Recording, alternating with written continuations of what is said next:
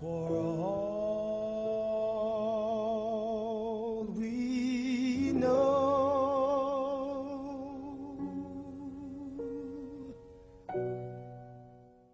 Anthony Cooper sempre foi um ótimo aluno, um ótimo filho, uma ótima pessoa para a sua comunidade. O último garoto no mundo que você esperaria que tirasse a própria vida.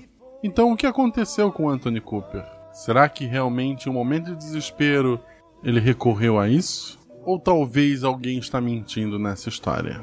Episódio de hoje: O suicídio de Anthony Cooper. Com os policiais Guilherme Sasaki, interpretando Nick Foster, João Galvão, interpretando o detetive Payne, e com a Sinara, interpretando a novata da delegacia, Emma Elliott. Boa sorte, jogadores. Esse episódio não é recomendado para menores de 16 anos. Eu não vou bipar os palavrões desse por isso. O RPG Guacha usa um sistema chamado Lasers e Sentimentos. Na verdade, uma adaptação dele. Basicamente, quando você vai fazer uma ação física ou um ataque, você precisa tirar o seu atributo ou menos. E quando você vai fazer qualquer ação que não seja um ataque ou uma ação física, você precisa tirar seu atributo ou mais. Cada personagem tem um único atributo, um único número que o define. Boa aventura.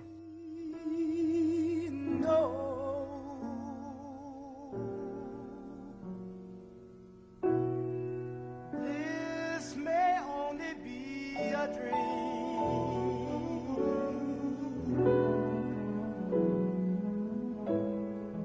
We come.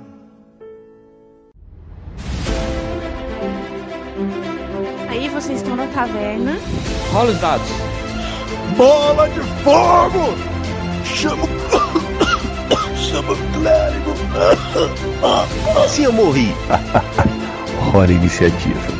Então, não tem armadilha. Podemos ir. O que vocês fazem? Hum, hum. Tá, tá. É, eu amarro uma corda nelas e uso como arma. Eu ataco. O mago lança seu Thunderbolt mais 15 no Beholder. Ih, Eu quero rolar percepção, posso? Tem algum lugar pra se esconder? Ah, falha crítica. Ataque de impunidade! RPG Realidades Paralelas do Guaxinim, sua aventura de bolso na forma de podcast, uma jornada completa a cada episódio.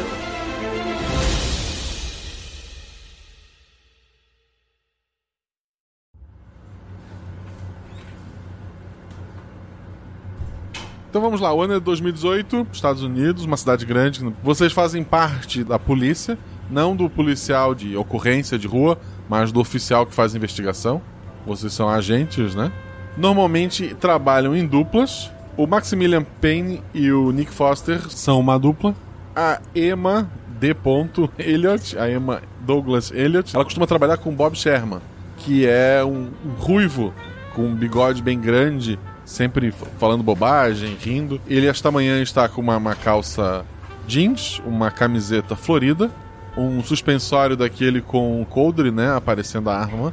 que Provavelmente quando ele coloca um casaco esconde a arma, mas ela tá aparente ali. Ele tá com o distintivo pendurado no pescoço e ele tem algo muito importante pra falar pra vocês três. Mas antes disso, qual é a tua aparência, Nick? Bom, eu tenho 32 anos, quase 1,80m, cabelos pretos, é, magro e uso calça jeans e camiseta, e camisas né, que precisam ser passadas, mas não são passadas há algum tempo. O Max? Eu tô usando uma camiseta branca normal, uma jaqueta de couro que por dentro tem. Na parte do forro tem o péssimo gosto de ter uma estampa de oncinha, uma calça ah, pesada. E sou um cara normal com o cabelo curto e tal, e 33 anos. A Emma? É, eu tenho uns 25 anos. Eu uso um cabelo Chanel com franja, óculos grossos de armação escura. Eu sou baixinha, mais ou menos gordinha.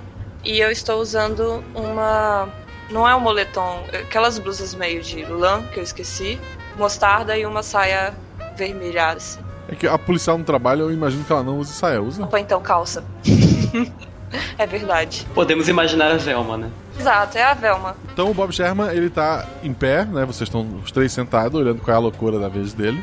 Ele tá com uma caixa fechada na mão dele. E ele fala: Vejam só, meus amigos. E- Ele aponta pra uma caixa de rosquinhas que fica na mesa do café. Na década de 70, cientistas colocaram cinco macacos numa jaula. Nessa jaula tinha comida. Uma comida comum e sem graça.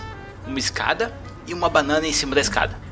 E sempre que o macaco subia a escada, os outros quatro macacos recebiam um jato de mangueirada fria. E com o tempo, os macacos aprenderam para evitar a água fria, deviam impedir outros macacos subir a escada, descendo a porrada neles. Um dia todos aprenderam. Aí que vem a parada.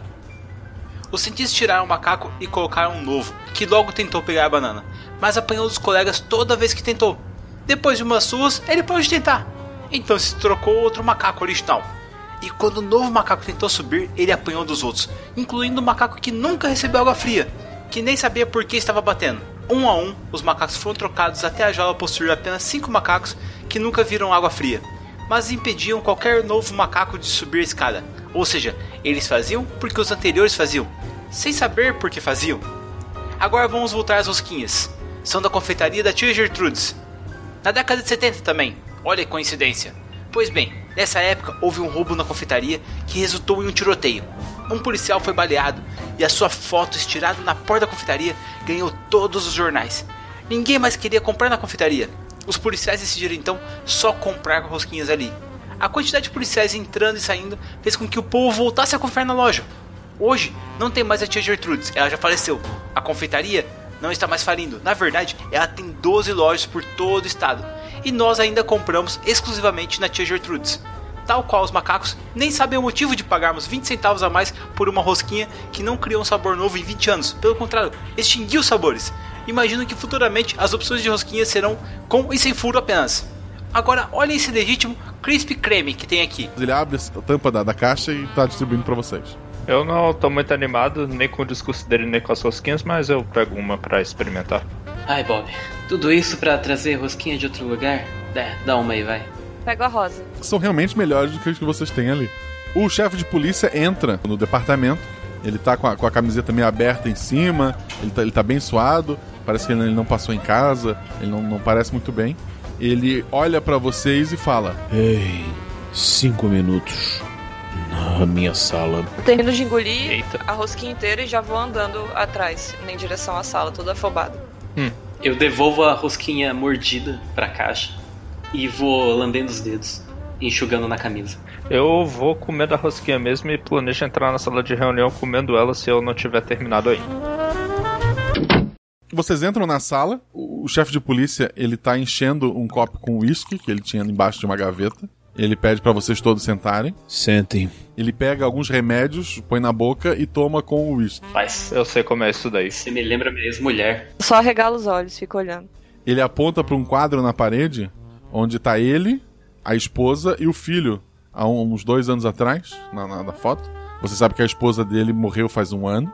Ele fala: Primeiro, perdi minha esposa para aquela doença maldita. Ah. E hoje.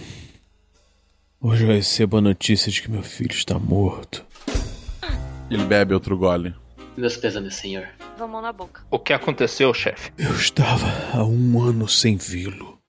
Embora conversássemos esporadicamente ao telefone, mesmo distante, eu acompanhava o seu progresso na faculdade.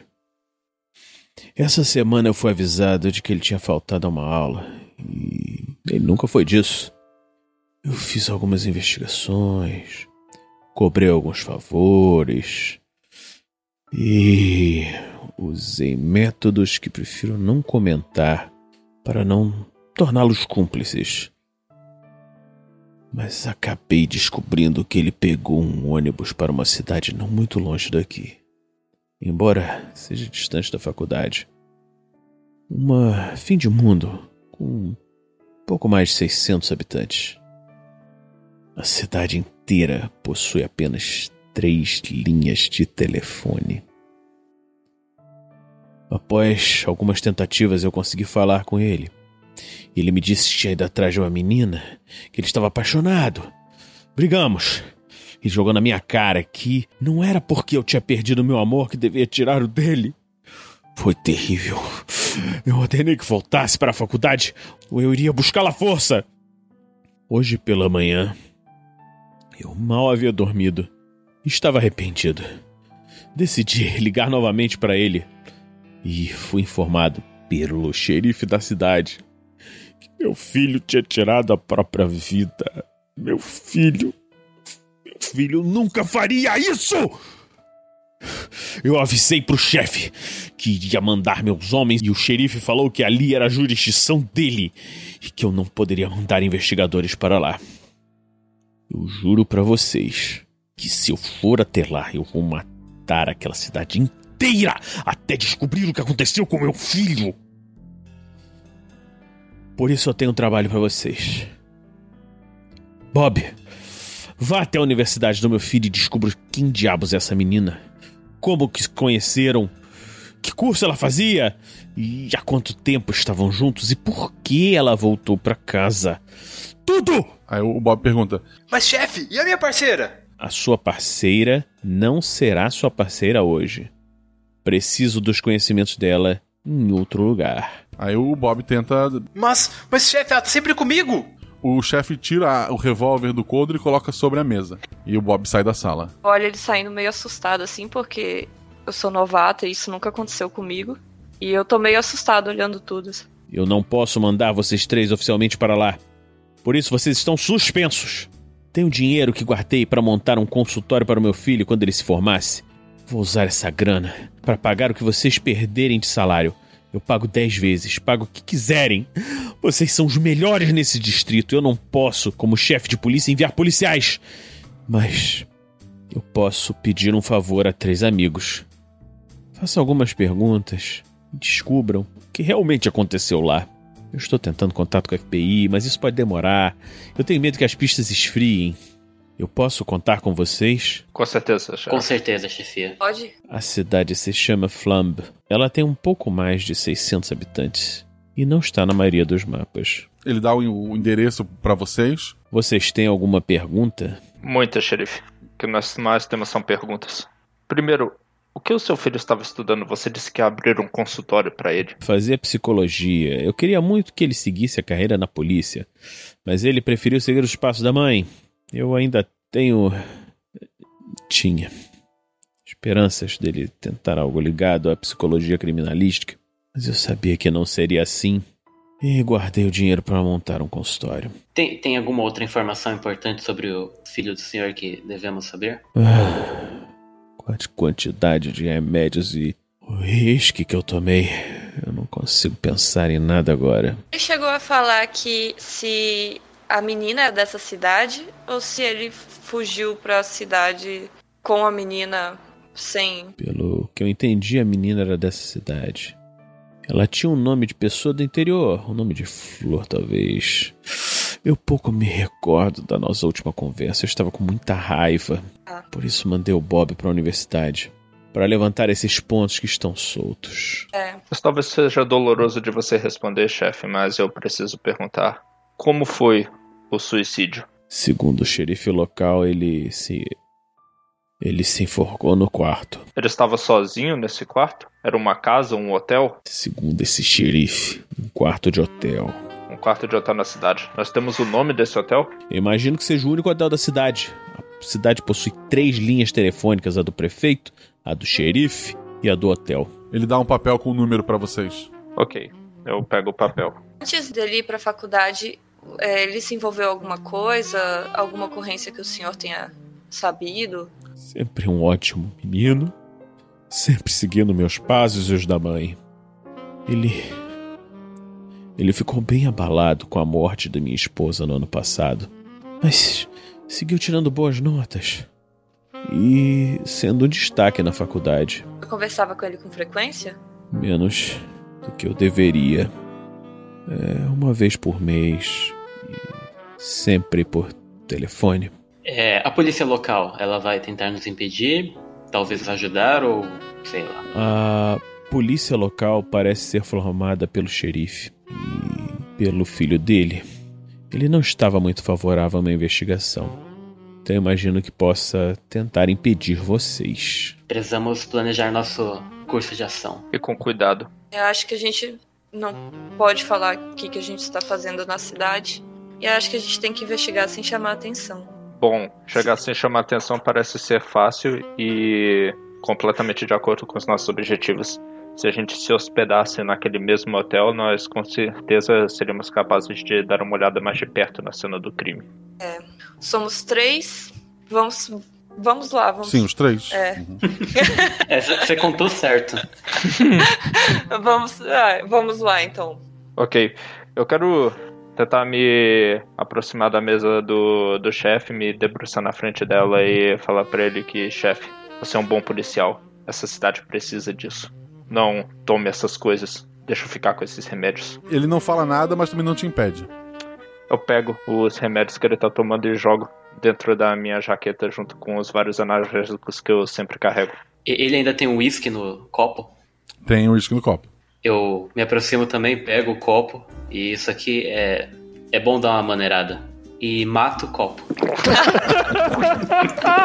Um herói, verdadeiro herói, senhor, senhor Foster. Ele, ele, ele tá, tá chorando, olhando pra foto, assim, ele tá. tá, tá- Eu me recordo de como a mulher dele morreu, que tipo de doença era. Ataque cardíaco. É uma morte trágica. Vamos deixá-lo a sós por enquanto. Acho que a gente conseguiu toda a informação que podia. Eu já vou saindo da sala. Vou seguindo os, os dois. Vou, vou também. Vocês vão num carro só? Pra direção da, da cidade? Isso. Sim.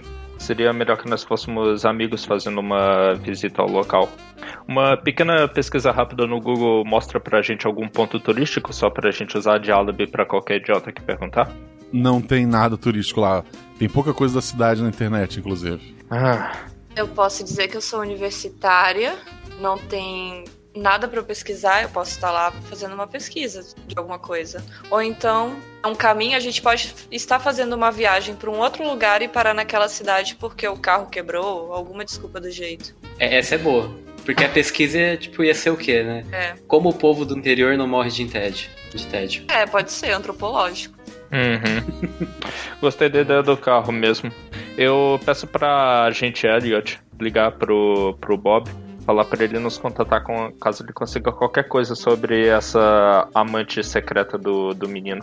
Qual o nome do menino, inclusive? Anton Smith. E o chefe é Gordon Smith. Assim que ele tiver qualquer informação sobre o, o nome dessa mulher, porque a gente tá indo lá, bom, sem praticamente nada sobre ela. Nossa pista é a cena do crime.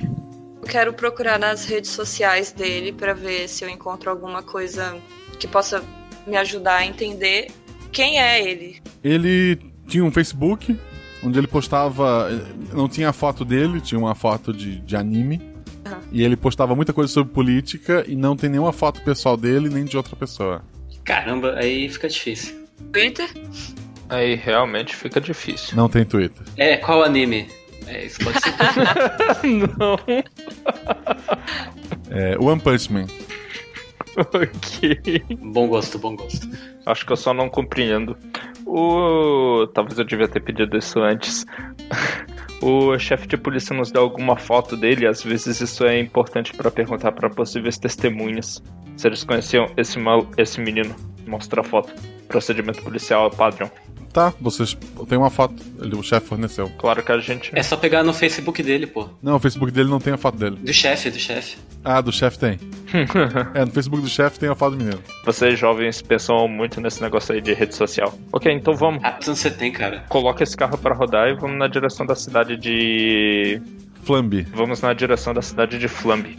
Acho que não faz diferença de quem seja o carro, contanto que seja um carro civil e que não entregue que a gente é policial. Beleza. A gente vai dizer que é parente ou primo, alguma coisa assim? Nós somos amigos. Qual é a desculpa que a gente vai dar? É importante combinar. Pera aí, primeiramente acho que pode ser o meu carro, que ele tá quase quebrando mesmo. Beleza. A viagem de carro vocês vão rápido, né? Mas mesmo assim leva três horas até o que seria a entrada da cidade. Onde seria a entrada da cidade tem uma mecânica e vocês não acham a entrada da cidade. Pera aí, como é que é? O, o endereço, assim, ah, você bota lá no, no GPS, leva vocês até uma oficina mecânica e não tem entrada da cidade. Vamos parar nessa oficina aí. Bom, vamos, vamos parar lá. É, eu posso dizer. Pô, velho, que ruim. A oficina vai acabar com o nosso plano de dizer que o carro tá quebrado, porque vai ter um especialista pra dizer que não. Posso dizer que eu tô passando mal. Eu posso dizer que eu tô passando mal e preciso dormir. Eu posso quebrar o carro. Não, mas o cara vai Que consertar. isso? E a gente não sabe se a gente tá perto da cidade. Vai que tu quebra o carro e a gente tá a quilômetros dela. Cara, é um mecânico de beira de estrada. Ele, certeza, ele vai ficar horas é, só enrolando a gente. Eu acho que se a gente pedir pra ele olhar o carro, ele vai inventar um problema. Exato. Nossa, isso aí foi genial. Você disse que tá sentindo que quando você pisa na embreagem, você escuta al- algum ruído, não sei. A gente. Aí você tenta fazer o ruído com a boca, faz a pior descrição possível. Isso, combinado, vamos lá. Vamos lá então. Vocês param. é, tinha um, um senhor barrigudinho de macacão. Ele sai de debaixo de um carro, assim, limpa as mãos num, num pedaço de estopa e fica parado, assim, olhando vocês, esperando vocês baixar o vidro, falar alguma coisa. Oi, bom dia. Boa tarde, senhores. Vocês estão perdidos por aqui? É, a gente tá de viagem aí, só que o carro tá meio estri- esquisito aqui, tá perdendo força, sabe? Se acelera, ele faz. Aí, tipo, e não vai, sabe? Eu não sei o que, que tá acontecendo, e a gente tá com medo de prosseguir viagem. Aí, Tudo bem. Encosta ali, abre a tampa pra mim. beleza. Você. sa- Sabe onde tem uma cidade próxima aqui onde a gente possa dormir, tomar um banho? Uma cidade próxima aqui? Não, não. É porque no Google Maps aqui tá falando que tem uma tal de. É, Flambe, Flaube, Flobe. Ah, sim. Mas eles são bem isolados, né? A estrada deles não é acessível pra carros. Ninguém vai até lá, não. Ah, que horas são nesse momento? Quatro da tarde. Mas, Moça, eu preciso, eu preciso de uma cidade, eu não aguento mais, eu tô passando mal, eu preciso ir no banheiro, eu tenho um problema pra ir no banheiro. Eu só vou no meu banheiro. Eu tô com problema de aturar ela, cara. Pelo amor de Deus, a gente precisa de um hotel. Hum, Não sei como ajudar. É muito longe? É muito longe daqui a cidade? Não é possível. A próxima cidade fica a algumas horas seguindo a, a rodovia.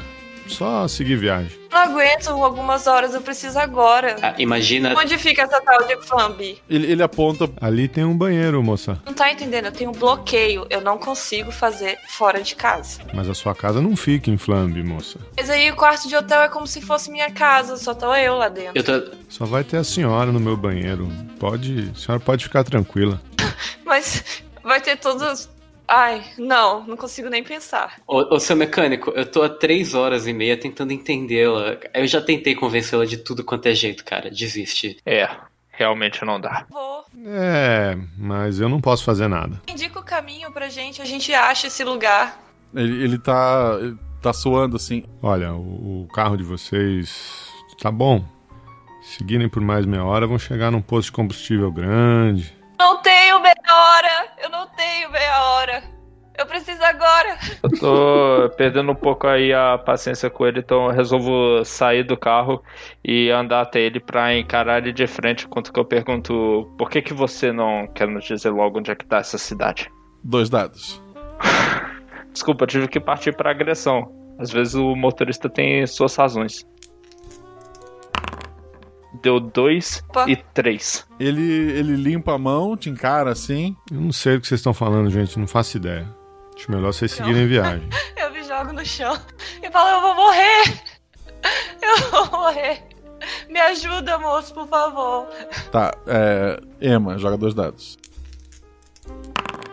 Deu seis. Três. Conseguiu o- os dois. Olha, moça, sinto muito. Eu vou lhe ser sincero.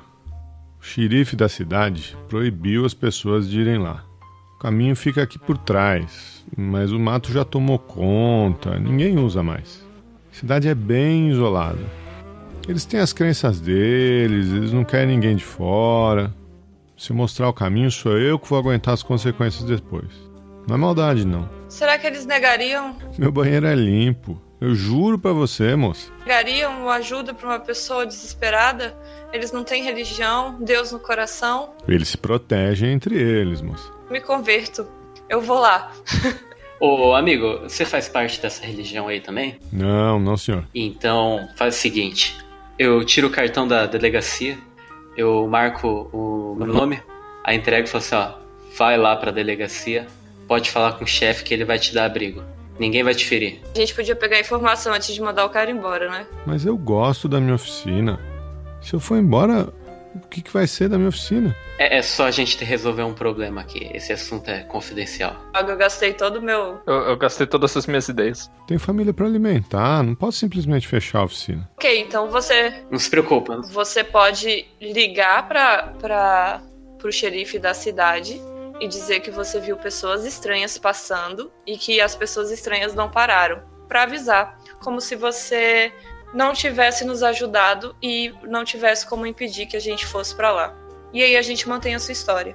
E você não vai se prejudicar por ter nos ajudado. Ele aponta para umas árvores atrás da mecânica. É seguindo essas árvores. Tem um caminho pra cavalo. Mas duvido que o carro de vocês passe. A gente não consegue ir lá de carro? Hum, Não. Pois bem, quantos metros está daqui? Hum, Não mais que uma meia hora de caminhada. Ainda Bem que eu não tô com dor de barriga de verdade, senão eu ia me cagar no caminho. Por isso que ele não tava. Você pode fazer nas árvores. Essa é a última- última, última chance de pegar um rolo de papel higiênico, hein? Não, gente, eu não tô precisando. Vamos fazer o seguinte, então. A gente vai a pé e você dá duas horas pra gente de vantagem antes de ligar lá avisando.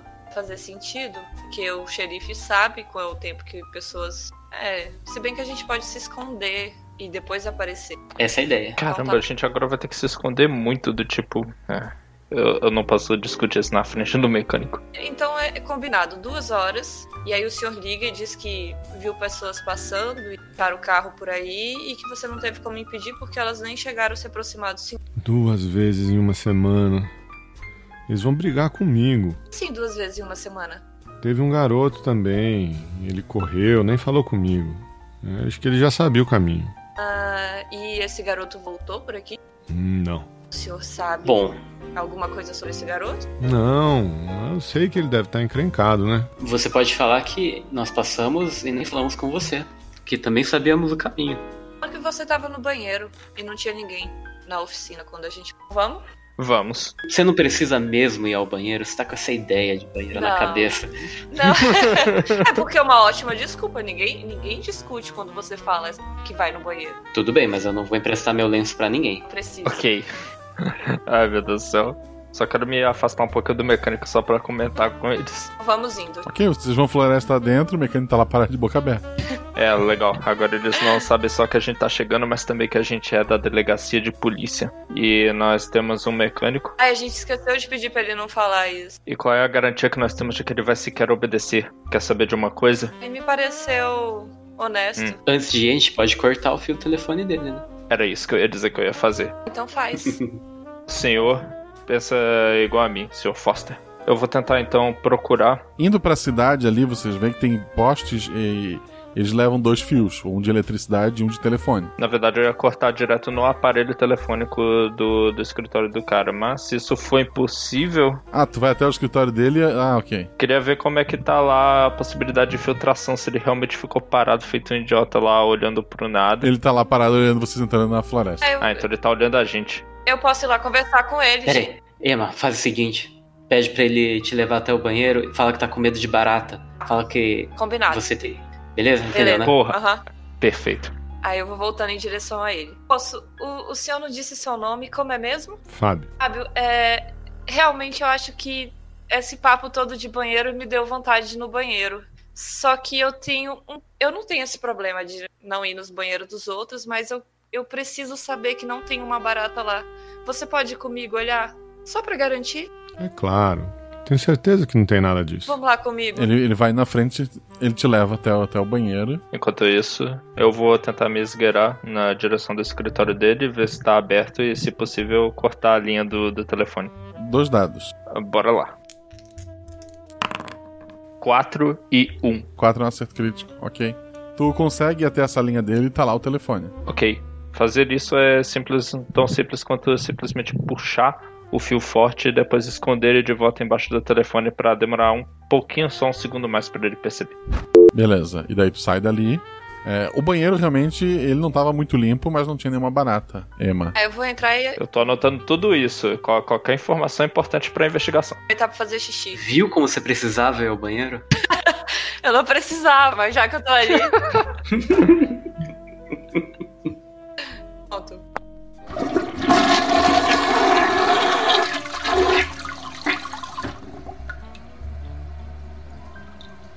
Obrigada, Fábio. Vocês vão retomar a floresta dentro, né? Uhum. Vou pegar o kit de primeiros socorros que tem no carro. E. E só, eu acho que é só isso que eu tenho no carro. Tô pensando que eu tô levando tudo de mais importante que eu tenho lá dentro do carro, que é os meus analgésicos, minha pistola e. Hum, será que. Sim, sim, eu também vou andar com o distintivo de polícia comigo, porque com o carro lá, eu tenho medo do cara conseguir abrir e descobrir ele. Pistola e distintivo, os meus estão escondidos na, na jaqueta também. Vou levar meu notebook. Vocês vão seguir a trilhazinha que segue o poste e os fios, ou vocês vão tentar ir pela floresta? Olha, o negócio é seguir a trilha, a gente não quer ficar perdido na floresta no meio dessa tarde. Mas se a gente ouvir barulho de cavalo, a gente tem que se jogar pro mato. Cavalos ou pessoas, a gente precisa ficar. A gente precisa combinar uma boa desculpa. Uma boa desculpa, porque a gente precisa explicar por que, que a gente tá aqui. Ah, é, a gente sempre pula essa parte de combinar desculpa, né? Mas é, agora a gente precisa, mais que nunca, porque não tem justificativa nenhuma pra gente estar nesse lugar. Hum. Vocês vão seguindo, tá no inverno, o sol acaba se pondo um pouco mais cedo, então o sol tá quase se pondo, quando vocês avistam é, algumas luzes da cidade. Vocês seguem pela trilha? Ok, a gente avistou as luzes da cidade. Eu acho que a desculpa mesmo é o nosso carro quebrou lá, a gente não teve escolha a não ser ir pra cidade. Colegas de trabalho, talvez a gente. Como é que é? Trabalha lá na loja de donuts. Gertrude. A loja da dona Gertrudes. Os senhores concordam com A isso? gente tá procurando. A gente pode ser gerente procurando lugar para abrir uma filial. Aí foram na cidade de 600 A habitantes. gente caiu ali por acaso. Tava passando, quebrou o carro. A gente pensa fora da caixa. É. Beleza. Como é que são essas luzes? É uma cidade normal? É... As luzes são elétricas? Casas de madeira, é, algumas luzes na, na frente de algumas casas. A cidade tem energia elétrica, né? Não chega. n- Não tem carros na rua. Tem algumas pessoas andando de um lado pro outro, carregando carrinho de mão com algumas frutas, até guiando alguns animais.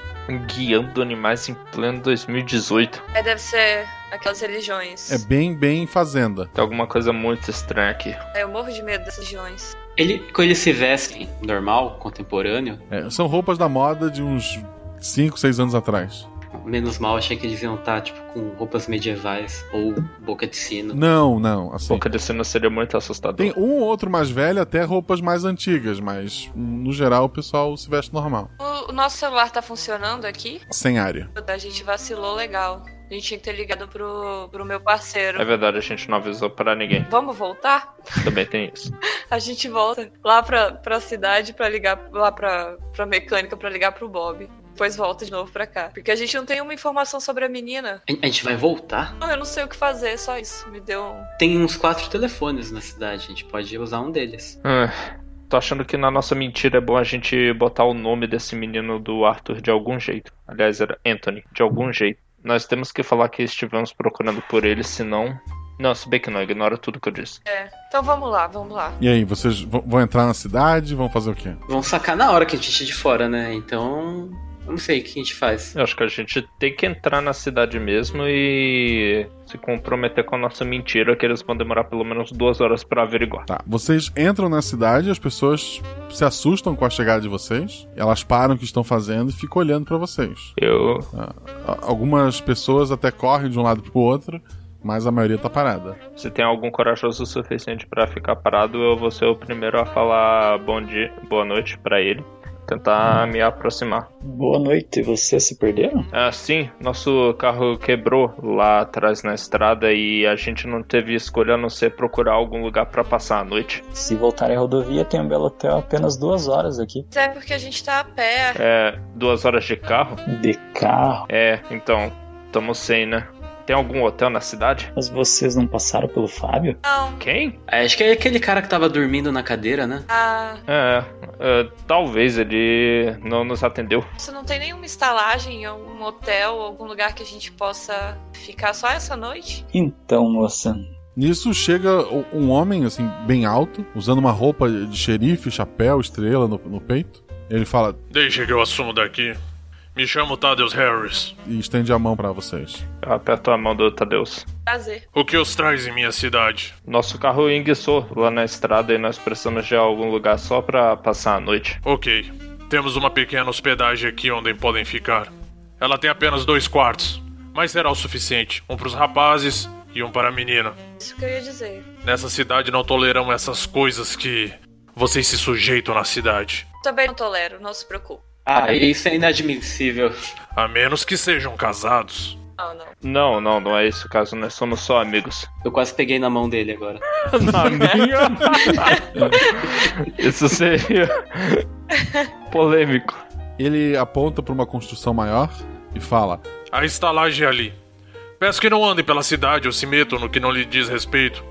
Somos um povo pacato e esperamos que vocês partam assim que possível. Sua recepção é calorosa, meu amigo. Estamos combinados. É, mas parece que vocês não estão tão acostumados em receber visitas, não é mesmo? Nunca acontece. Nunca? Qual foi a última vez que vocês tiveram algum visitante aqui? Ou, ou qual foi o motivo de fazer uma estalagem? Ela é muito mais um bar. Às vezes alguém precisa consertar o telhado e só percebe no dia de chuva.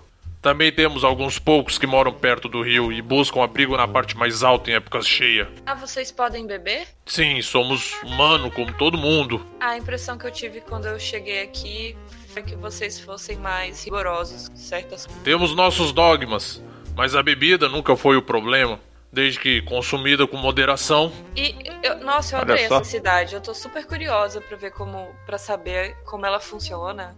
Vocês trabalham com algum tipo de economia? Você- Como que vocês conseguem manter uma cidade tão isolada assim? Nós produzimos e comemos nossa própria comida. Com grandes fazendas? Sim, temos uma bela fazenda aqui. Quantas pessoas tem aqui, mais ou menos? Somos ao todo 637 pessoas. Que tal fechar um em 640, hein? A gente tá querendo um lugar novo pra morar, isso aqui tá bem agradável. Nós somos empreendedores da, do ramo das rosquinhas. São deliciosas. Olha só, Oi. aquela casa maior ali é onde vão dormir. Falem com a Bela e peguem seus quartos. Durmam. Eu quero que amanhã vocês de manhã partam cedo e deixem a cidade. Ai, moço. A gente não fez nada. Hum. Vou andando. E- Ele, co- ele coloca a mão sobre a arma, ajeita no, no coldre e, e sai. Hum, Freud explica isso aí, hein? Vai ser difícil investigar qualquer coisa. É isso aí. A gente precisa embebedar alguém. Vamos começar por nós mesmos. ok. Bom, acho que primeiro passo é a gente seguir as ordens aí do, do xerife tá Tadeu. Por enquanto, pelo menos. Pra casa da Bela. Talvez ela pode nos falar mais sobre, bom, como é esse lugar e por que que eles têm essas tradições. Vamos lá. Vocês vão até a, ta- a taverna. Tem um, um adolescente de uns 15 anos limpando o, o balcão. E a, a dona da estalagem, a tal Bela, não está ali, tá só esse rapaz. Põe o meu melhor sorriso na cara, e eu não sou muito atraente. E vou lá falar com o garoto. Oi? Tá, rola dois dados, vamos ver uma coisa. Eita. Vamos ver uma coisa. Vamos ver uma coisa é uma frase que você nunca quer ouvir. 3 e 4. Não é uma ação física, o teu atributo é 2, perfeito. Assim que tu tu começa a entrar, pro rapaz você está em câmera lenta. O vento que não existe dentro da estalagem move seu cabelo. Ah, não. Ele tá de, de boca aberta e ele para assim no movimento de limpar o balcão. Eu jogo o cabelinho assim, encosto no balcão e falo: Oi? É, é, é, é, é, é. Oi. É. Co- co- co- como, co- co- como você. Você chegou? Xerife, acho que é o xerife de vocês. Falou que a gente podia ter uns quartos aqui nessa estalagem. V- v- Você va- vai dur- du- du- dormir na, na minha casa? Ah. Não, não. D- Digo, s- sim, é, te- te- te- te- temos quartos. É, é, Vocês não recebem muitas visitas, né? Ele falou que só tem dois quartos. E, e- isso, são, s- s- são, são, são do- do- dois quartos, ma- ma- mas, estão vazios. É, então a gente vai precisar de um pros meninos e um pra mim. Ah, eles não são s- s- seus. é, seus, é. Eles. n- não são. Ele tá, ele tá limpando o ar, assim. Deveria ser o balcão, mas ele tá errando o movimento. Eu vou pegar as chaves. Pega as chaves pra vocês. É. be- be- be- be- bebida? Um uísque. É. Por gentileza. Hum, não, somente vinho e cerveja. Cerveja. Ele serve cerveja pra vocês. É uma cerveja bem ralinha, bem fraquinha. Eu fico com a cara de quem chupou limão e não gostou. É. Mas o que é que, que que vo- vocês estão f- fazendo? Nós somos, nós somos empreendedores de sucesso. Aí a gente estava caminhando para o nosso novo local onde iremos abrir a nossa filial e infelizmente nosso carro quebrou e a gente teve que passar a noite aqui. Parece que vocês não recebem muitas visitas, né? Quando foi a última vez que veio alguém de fora aqui? Hum, Não, n- n- não. Enquanto ela tá distraindo esse jovem, eu acho que é bom eu pegar minha chave e começar a vagar lá pelos corredores que dão ah, acesso aos quartos. Realmente só tem dois quartos na estalagem. Tem quatro quartos. Olha só. Mas é, só dois são numerados no andar de cima, né? E mais uma outra porta que é o do banheiro. O banheiro é o mesmo pro, pros dois quartos. Como é seu nome, menino? É, Eu me chamo R- Richard, Richard. mas t- todo mundo me chama de Rick. Ah, sim. É interessante essa, ci- a sua cidade, né? Vocês estudam aqui? O que, que vocês fazem? Na verdade, é um tédio, mas a- a- é que a gente não pode fazer nada. Ah, e alguém já foi embora? Porque eu imagino que você deva querer conhecer o mundo, né? Ninguém pode ir embora. Mas Ninguém nunca foi embora, tipo, fugiu no meio da noite. Jamais. Uma voz de mulher ecoa na sala. Ela. Richard! Vá limpar os banheiros. Uhum. Me desculpem, me chamo Bela. Oi, Bela. Sinto muito que o Richard esteja incomodando vocês. Oh, ele foi gentil. É um garoto adorável. Sim, adorável como pai. É, é seu filho? Sim, é meu filho. Nossa, nem parece. Você é tão nova. Deixem de bobagens.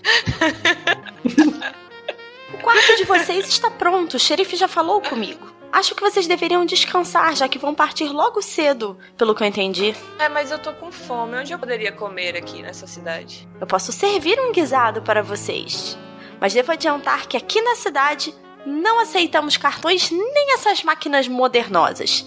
Vocês têm dinheiro para pagar, né? Sim. Nossa, vocês usam esse dinheiro por aqui? Temos um contato chamado Fábio. Ele costuma comprar algumas coisas para nós. Ela serve um um guisado pra vocês, ele tá meio frio. Hum. Lindo esse seu lugar aqui. comer só um pouquinho. Não vou comer ainda não. Também tô sem apetite, deixa aquela cerveja. Essa sua estalagem é muito bonita. Pena que ela não fica num lugar onde outras pessoas possam aproveitar. Ostentação não nos leva para o céu. Ah, então, eu fiquei numa dúvida. Qual é a religião de vocês? Nós acreditamos no nosso Senhor. O mesmo senhor Quando é que... eu acredito? Claro. Jesus Cristo. Existe algum outro? Ah, ok. Quando é que tem culto aí? Temos uma pequena igrejinha. O culto é todo domingo pela manhã. Que dia é hoje? É quarta-feira. Droga. Vocês são mais do que bem-vindos de vir comigo. Aí vocês não têm internet, essas coisas assim, né? Não, mas eu tenho esse telefone. Por um preço justo, vocês podem fazer uso dele. Ah, eu queria usar, eu preciso ligar pro meu namorado. Deixa, por favor. Alguma coisa foi derrubada nos banheiros lá dentro. Droga, acabei com a minha, a minha, meu poder de sobre o menino.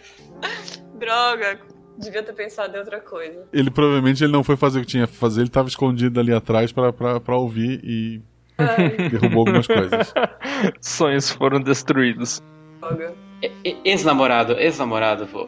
Siga em frente, já faz duas semanas. É, mas eu preciso saber se ele foi lá alimentar meus gatos. Ela pega a chave que ela tem no pescoço, ela abre. O telefone é de disco ainda, não é de, de botão. Nossa. E ela diz: Aqui está. Ah, obrigada. Aí eu tento. Precisa de teste pra usar esse telefone aí? Não. Seria engraçado. Eu pego ele e tento ficar longe. Ele é fixo no balcão, tá? Ele tá com fio ali, tu não consegue muito Mas longe. eu não consigo levar o fio do do, da- do pezinho que fala, tipo, esticar o máximo possível. Não, pra muito, muito longe, não. Ai, que droga. Não, ele não é tão grande. E ela tá ali. Aí eu vou ligar pro Bob. Ah, é só você. Bom, eu não posso dar dica porque, né? Eu não, não vou dar no meio da conversa. Mas eu consigo distrair a menina falando da Bela sobre a família dela. Quero saber como se ela cuida desse lugar todo, só ela e o filho. Cadê o marido dela? Tu quer distrair ela? Aham. Roda dois dados. Deus, por que, que eu só tento fazer coisa que eu não sou bom? 5 e 6. Caramba. Ela. Meu marido, infelizmente, tirou a própria vida. Mas era um homem bom. Eu tenho algumas fotos. Ela vai pra um outro canto procurar um álbum de fotos e tu acompanha ela. Ela foi pra longe do telefone. Ligar pro Bob. Eu queria sussurrar pro Nick Foster dar uma olhada nos quartos. Não tem mais ninguém aqui. Enquanto eu vou acompanhar a mulher. Beleza, eu vou bisbilhotar por aí. Claramente aqueles dois quartos que a gente não pode abrir, né? Sim. Tá, vamos por partes. Telefone.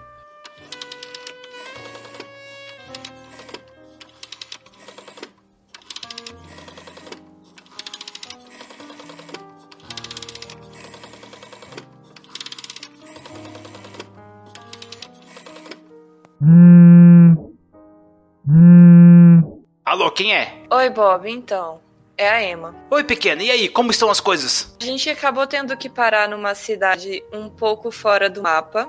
É bem esquisito aqui, mas é, é bem bonito até de ver. As casas são de madeira, tem luz, não tem internet, tem telefone. Então, esses são. Esse telefone é um dos únicos meios de contato que a cidade tem com para fora. E eu tava querendo saber se você descobriu para onde a minha gatinha fugiu.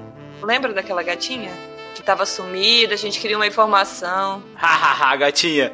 Antes de falar dela, vou anotar esse número aí. Isso. Eu vou poder te encontrar nele, é isso? Pode, pode sim. Só pra confirmar, qual o seu nome mesmo? Emma. Você está usando seu nome? É. Que bosta de disfarce é esse? Não aprendeu nada comigo nos anos de patrulha? Ai, droga, eu não tive a oportunidade. Fala que é Emília. Emília, Emília, eu não me apresentei para ninguém. Droga, tô falando isso em voz alta. Não me coloca em situação ruim. Emília, Emília. Ok. Olha só, o garoto era um ótimo aluno mesmo. Notas excelentes. Certo. Não tinha muitos amigos e estava realmente saindo com a menina que trabalhava na lanchonete. Ela não era um aluno da faculdade. Ninguém a conhecia bem e ela deu o nome de Jasmin. Nenhum sobrenome, nenhum documento. Ela não consta na lista de funcionários. Estava ilegal, junto com mais os dois mexicanos. Eu não sou de incomodar esse povo, mas se não me derem boas informações, vou ter que avisar a imigração. Assim, ela. O de sempre. Sair minúsculo para servir com comida, limpar mesas e pratos. Tudo o que sei é que ela se apresentava como Jasmin e trabalhava ali, e que quando ela não estava trabalhando, ela não desgrudava do Anthony. Mais alguma coisa? Eu tô tentando ir pro quarto do Anthony, mas a faculdade quer um mandato e tô tentando desenrolar isso com o chefe. Mas essa hora não tem juiz trabalhando, então devo resolver isso só amanhã. Então me liga pela manhã e eu vou ter novidades. Ah, eu vou tentar te ligar amanhã. Se não arrumarem nosso carro, aí eu te ligo amanhã deste número aqui, porque nós estamos aqui apenas esperando o nosso carro ficar pronto, ok? Ok. Tchau. Cuida desses dois idiotas, tá? E te cuidem, pequena. Tá, obrigada. Tchau. Tá, vamos lá. Outra ação. Quem tá lá em cima olhando os quartos? Eu. O Nick Foster. As duas portas eh, sem número estão trancadas. Tu vai tentar abrir, tu vai fazer o quê? Ou tu vai nos quartos mesmo? Hum, eu consigo. É, não arrombar, mas destrancar a fechadura com lockpick? Não, porque tu não tem equipamento. Teria que forçar mesmo. Mas é arrombaria a porta, né? É no segundo andar?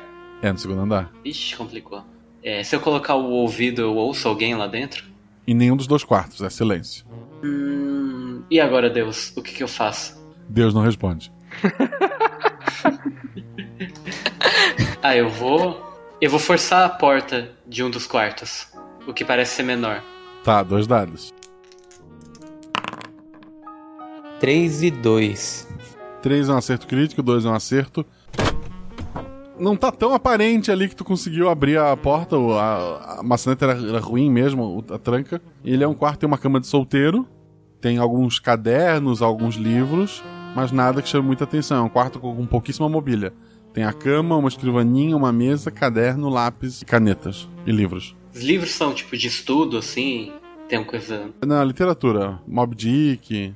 Eu vou fechar e vou olhar o outro quarto, porque eu sou curioso. Tá, o, o outro quarto parece ter uma tranca melhor, mas vamos lá. 3 e 4. Tá, o outro tá, tá aparente que foi arrombado, tá? Mas tu abriu. Só se vive uma vez, né? Eu vou dar uma olhada Nesse então. ritmo, sim. O outro quarto tem uma, uma, uma penteadeira grande com alguns perfumes, uma cama de casal, é, tem uma foto na parede que, que é da Bela e, e de um homem, né? Provavelmente o marido dela, ele é muito parecido com, com o Richard. Um guarda-roupa grande e só. Ah, eu vou fuçar gaveta, essas coisas, pra ver se acho alguma coisa interessante. Só a roupa mesmo. Ah, não. Tarado. Não era bem isso o meu conceito de interessante. Mas é só roupa mesmo, assim, nada que chame muita atenção. Eu posso interpretar a voz de Deus que tá dando uma dica pra ele. Vai lá. Pelo amor de Deus, olha na escrivania do outro quarto. É claro que o cara não tava hospedado no quarto da mulher, bicho. Mas o outro quarto. Não, beleza, eu vou lá olhar o outro quarto, a escrivaninha. O, o outro quarto tem, tem lá cadernos, canetas, lápis. Tem poesias escritas nos cadernos, alguns desenhos de, de flores e tal. Nada demais. Quarto dos moradores da, da pensão. É, Eu vou aproveitar, vou tirar foto dos, da- dessas poesias assim rapidinho e depois vou fechar e vou tentar deixar tudo mais ou menos Tá. é, do jeito que tava. Lá embaixo, né, o Penny, o. Ele tá lá, a mulher tá mostrando fotos. É uma bela comunidade que vocês têm aqui. muito diferente lá da cidade. Às vezes eu penso que essa comunidade é uma maldição. Uma maldição? Aqui é tão calmo. Se eu fosse você e seus amigos, eu sairia daqui o mais rápido possível. Droga. Eu fecho a porta pra dar ela a segurança de que nós estamos sozinhos conforme ela fala isso. Falo pra ela assim: não temos a menor intenção de ficar muito tempo, mas por que você fala isso? Eu estou falando demais. É melhor vocês irem dormir. Não, por favor. Eu insisto. Essa cidade parece tão calma. Não é como a cidade, com o barulho e o burburinho dela. Parecem vozes desafinadas de um coro maníaco depressivo. Enquanto aqui tudo é tão mais calmo. É diferente de tudo que eu conheço. O que poderia ter dado errado nessa comunidade? Caramba, cara, escreve isso aí. Isso literalmente está escrito. É, eu sei de onde vem. Ela, ela olha pra ti, essas palavras tão bonitas e. Há muito tempo atrás, essa terra foi amaldiçoada. Vocês da cidade não entenderiam. Tente. E eu não posso ficar aqui trancada com um homem. Ela abre a porta. Vamos voltar. Eu. Ela volta pra ali e fala: Ah, que droga. Já é tarde, vou desligar as luzes. Queiram se dirigir a seus quartos. A gente já tá a sós. Eu não consigo, sou muito mal em. Eu queria. Tem copo descartável aqui, Bela? Copo descartável? Por que alguém jogaria fora a própria louça? Ah, não, era só pra. Era, era só pra saber. Essa reação. Ah, lá na cidade a gente usa isso porque a gente tem preguiça de lavar louça. Tá vendo como vocês estão bem melhor que nós? Ela começa a lavar o- as canecas que vocês tomaram a cerveja e ignora. Ela tá meio, assim, abalada com alguma coisa que o amigo de vocês fez. Vocês não sabem o que é. Pô, eu suba Ah, você tá bem? Estou sim. E continua lavando. Nossa, deve ser muito trabalho cuidar disso aqui sozinha. Ainda bem que você. Eu tenho o meu pequeno Richard. É, ainda bem que você tem o Richard pra te ajudar, mas eu imagino que deve ser difícil segurar os anseios de um menino novo, né? Ele não tem vontade de morar na cidade, alguma coisa assim. Ela deixa cair uma caneca que quebra. Porra, bicho. Não! Ele nunca vai sair daqui. Ele sempre vai ficar aqui comigo. Ah, você nunca viu aquela frase de que quem ama. Quem ama deixa livre? Ou vocês vão para os seus quartos. Não, calma, não, moça, eu tô conversando com você, ele não tá nem ouvindo. Ou eu chamo o xerife e ponho vocês a dormir com os porcos. Eu, eu já tô indo pro meu quarto. Falar com, com o Foster e tal. Ai, tá bom. Tu tá sozinha no quarto ou tu vai pro quarto dos meninos? Vou sozinha pro quarto, vou esperar um tempinho ouvindo na porta, pra ter certeza de que nem, ninguém vai ver, e aí eu vou pro quarto dos meninos. Mas te- tem, tranca a, minha, a porta do meu quarto? Tem chave? Tem chave por dentro. Mas eu consigo levar a chave? Consegue. Vou trancar meu quarto e ir pro quarto dos meninos. Quando tu abre a tua porta pra sair, o Richard tá no corredor e ele tá bem vermelho. Ele tava olhando, ele- provavelmente ele tava tentando ouvir atrás da tua porta. Caramba, esse moleque tem 100 de stealth. Coitado, né?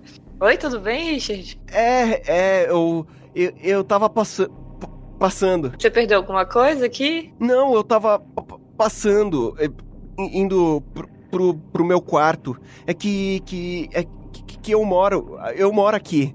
Então eu tava é, só passando. É, Onde fica o banheiro aqui? Porque eu tava procu- eu ia atrás do banheiro também. Ah, ele, ele aponta a porta. É, Esse, esse é o banheiro dos, dos hóspedes. Assim, a gente nem terminou de conversar, né? Lá embaixo e tal. Eu eu até esqueci o que eu ia perguntar pra ele. é. Deus, me ajuda. Esse moleque vai explodir. O que eu pergunto pra esse menino? Esse moleque vai explodir.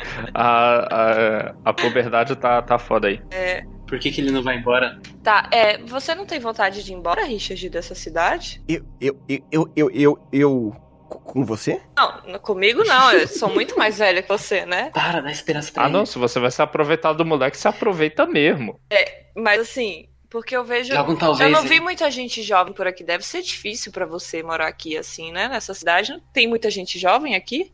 Fala que ele foi o único homem bonito que você viu. Você foi o único homem bonito que eu vi nessa. Coitado. Ele tá gaguejando mais do que nunca e tá bem vermelho. Eu tô imaginando que a gente vai arruinar a vida dessa família. Porque é, a sua mãe pareceu um pouco brava quando eu sugeri a ida pra cidade. Existe alguma coisa que impede? Ninguém sai da cidade. Mas por quê? Eu não consigo entender. Não podemos sair da cidade. Mas é alguma lei? Fala que quer fugir com ele. E se eu te chamasse pra fugir comigo? Você presa, gente, isso é pedofilia. Eu. Eu. Eu. Eu, eu morreria f- feliz. Ah. Mas me diz uma coisa: ninguém nunca fugiu dessa cidade? Não, não p- por muito tempo. Nenhuma jovem inconsequente, querendo ver o mundo lá fora, alguma coisa assim, porque eu, se eu morasse aqui, eu super faria isso. Caramba, ótimo, boa. J- Já aconteceu de alguns tentarem fugir, mas todos voltam. Existe alguma coisa que faz as pessoas voltarem? Sim, a gente f- fica doente longe da cidade. Puta que pariu. Nisso, a mãe sobe as escadas junto com o xerife. Eu vou ao banheiro. Pra onde quer mesmo? Pra lá, né? Tchau, obrigado pela indicação. Com um pouco de dor de barriga. O, o, o xerife bate na porta do- dos meninos. Eu posso ter uma conversa com o Nick antes? Pode. Ok. Primeira coisa que eu falo é, Nick, o pessoal dessa cidade tá louco. A mulher parece acreditar que todos eles estão sob uma terrível maldição. Mas ela não me deu mais detalhes do que isso. Você achou alguma coisa nos quartos? É. Alguma coisa talvez te interesse. Você está conversando tão intimamente com ela, mas nada pro interesse geral. Não foi nada disso, homem. Apesar de que ela sente muita falta do marido dela. Aparentemente o caso dele também foi um suicídio. O suicídio é como eles chamam qualquer uma das mortes misteriosas que acontece aqui. Eu tô, enquanto isso, olhando ao redor, tentando averiguar se foi essa que de novo esqueci como foi o suicídio do menino. Ele se enforcou. É, se tem alguma viga mestre danificada no teto, por exemplo, que seria um Não indício tem. de que. Não. Caralho. Tem um ventilador de teto, mas tu, não, tu acha que ele não aguentaria o peso. Eu pergunto se o Nick observou alguma coisa assim na- nos outros quartos que ele viu. Não vi nada que me chamasse atenção. É. Você acha que é. Isso não foi um suicídio. É, certamente. E. Acho que não é muito bom te deixar o xerife esperando na porta. Ah, o xerife já bateu? Ele bateu daí. Eu não confio nele, nem em ninguém nessa cidade. Eu acho que a gente deveria fugir daqui o mais rápido possível. Eu olho pra janela, olho de volta pro Nick. Temos uma missão a cumprir, rapaz. Pois bem, mas eu vou ficar aqui de olho e pronto pra tomar uma decisão muito brusca se alguma coisa de errado acontecer. Você atende a porta. Então a- já abre a janela caso a gente precise pular. Eu vou abrir a porta. A janela já tá aberta, eu vou pular em câmera lenta através da janela. tá Se acontecer alguma coisa. O xerife tira o chapéu e fala. Agora podemos nos apresentar corretamente. Boa noite, detetives. Ele mostra o cartão que vocês deixaram com o Fábio. Meu filho fez uma visita ao Sr. Fábio e descobriu algumas coisas interessantes sobre vocês. Nossa, ele é um excelente detetive. Tá certamente seguindo os passos do pai. Acho que puxar Tipo, o saco não vai ajudar agora. Que hora pra sarcasmo, hein, senhor Foster? Ele fala. Vocês três poderiam se reunir e me encontrar no salão principal. Temos um assunto a conversar. Tô no banheiro. Eu acho que nós podemos conversar aqui mesmo, viu, xerife? Era nossa deixa pra pular a janela. Há uma pessoa lá embaixo que quer conversar com vocês. Bom, então deixa eu me vestir apropriadamente. Provavelmente alguém importante pra ser anunciado. Que seja. E ele desce as escadas. Você tá falando em fugir, né? Acho que é uma boa hora. Agora eu mudei de ideia. Ai. Uma conclusão começou a se desenhar na minha cabeça, algum instinto, alguma coisa tá me dizendo que eu sei quem é essa pessoa. E eu não sei se tá dizendo isso a mim como jogador, a mim como detetive, mas meu Deus. Rapaz, um de nós tem que pular a janela e se esgueirar pro- pelo lado de fora pra ver quem é. Ele sabe que são três pessoas, né? Tu sabe disso? Pra olhar rapidinho e pra ajudar a gente a tomar uma decisão. É, e a gente vai o quê? Voltar correndo? Pera, a gente tá no segundo andar? Tá. Ah, gente, subiu a escada. Bom, Bom, Eu não vou me candidatar porque provavelmente eu caio. Eu posso fazer isso. Ah, eu acho que eu devo dizer pra você. Desce lá. Eu vou deixar vocês saberem se isso for algum tipo de armadilha. Aí eu dou uma piscada pra ele e ele, como meu parceiro de muitos anos, sabe que ele vai começar a ouvir os tiros. Co- ah, ah, ah, co- como é que é? Eu disse que eu vou deixar você saber caso isso seja uma armadilha. Por enquanto, desça lá. Eu te dou cobertura, parceiro. Ok, parceiro. É pra descer então. É, e eu vou escapar pela janela e tentar chegar no primeiro andar. Aí agora é a vez que eu vou errar ação física. É, então assim, tu vai, tu vai fazer duas ações ali. Primeiro tu vai escalar, é ação física. Uhum. Rola dois dados. Ih, rapaz. Os dados estavam longe. 2 e 2. Tá, agora tu vai rolar de novo pra ver se tu desceu em silêncio. Olha só. 2 e 3. Teu atributo é 4, né? Aham, meu atributo é 4. Ok, vocês descem. O Penny, ele, ele eu, desce pela, por fora do, do prédio. Ele acaba fazendo um pouco de barulho quando ele, ele pisa lá embaixo. Um rapaz, é, usando roupa de, de policial, mas ele é bem jovem, ele olha pra ti Parado aí! e, e saca a arma. Eu vou bem na maciota, andando na direção dele, com levantando lentamente os meus braços e falando: "Calma, calma. Não há motivo pra violência. Quem é você?" Eu sou o Blank. Eu sou o filho do xerife. Hum, que bom, Blank. O que você está fazendo aqui fora desse hotel tão tarde da noite? Eu tô esperando meu pai. Ele foi resolver alguma coisa lá dentro, com a senhorita Natasha. Eu tô na frente da porta, tô lá mais pros fundos, eu quero a- avaliar Mais pra lateral. quão suspeito é a presença dele lá. É, ele tava ali fora. Ele, ele, ele, tava- ele não tava nem de olho, assim. Na hora que tu caiu, ele tomou um susto e sacou a arma. Que coisa. Ah, então ele talvez só estava lá. Agora, ele falou Natasha mesmo? Natasha. Durante toda a conversa que eu tive com a mulher que se chamava Bella, ela por acaso revelou que o primeiro nome dela era Natasha. Não. Ok, eu só pergunto pra ele, Natasha, quem é Natasha? A filha do prefeito. Eu tenho a sensação de que a gente vai conhecê-la agora. Acho que ela é a Jasmine, será? Eu também. Eu posso pedir piedade pro, pro mestre e dizer pra, por favor, passar da cena deles enquanto eu decido o que eu vou fazer. Tá. Vocês descem a, a escada. Tem uma, uma menina loira muito bonita. Ela tem um olho de cada cor. E junto dela tem, tem um homem, assim, calvo, barrigudinho. Ele se apresenta. O meu nome é Philip Banks e eu sou o prefeito da cidade. Essa aqui é a Natasha Banks, a minha filha, e ela tem algumas coisas a dizer em vocês. Mas onde está o terceiro detetive? Eu olho pra ela e falo, oi, Jasmine. Fico observando pra ver como ela reage. Ela olha meio confusa pra ti e fala: Oi! É, como você sabe o meu nome? É um palpite. O nosso amigo já. Logo, logo ele aparece aqui embaixo. Mas se quiserem ir adiantando o assunto, tudo bem. Um rapaz da cidade chamado Anthony. Ele veio atrás de mim e declarou o amor dele, mas eu rejeitei e ele acabou tirando a própria vida. Ah, mas me diz uma coisa. Esse negócio de tirar a própria vida é algum código que vocês. É assim que ele vai revelar a informação. É, porque Ele enrolou uma corda no pescoço e se enforcou. ele foi motivado por alguma coisa? Eu não sabia que ele era tão apaixonado assim por mim. Foi terrível. Ela mexe o cabelo assim, ela realmente é muito bonita. Levanta a sobrancelha pra ela. Eu tive uma aventura, eu queria conhecer a cidade, mas eu enjoei rápido e voltei. Eu aprendi que nada é melhor que o povo simples do interior.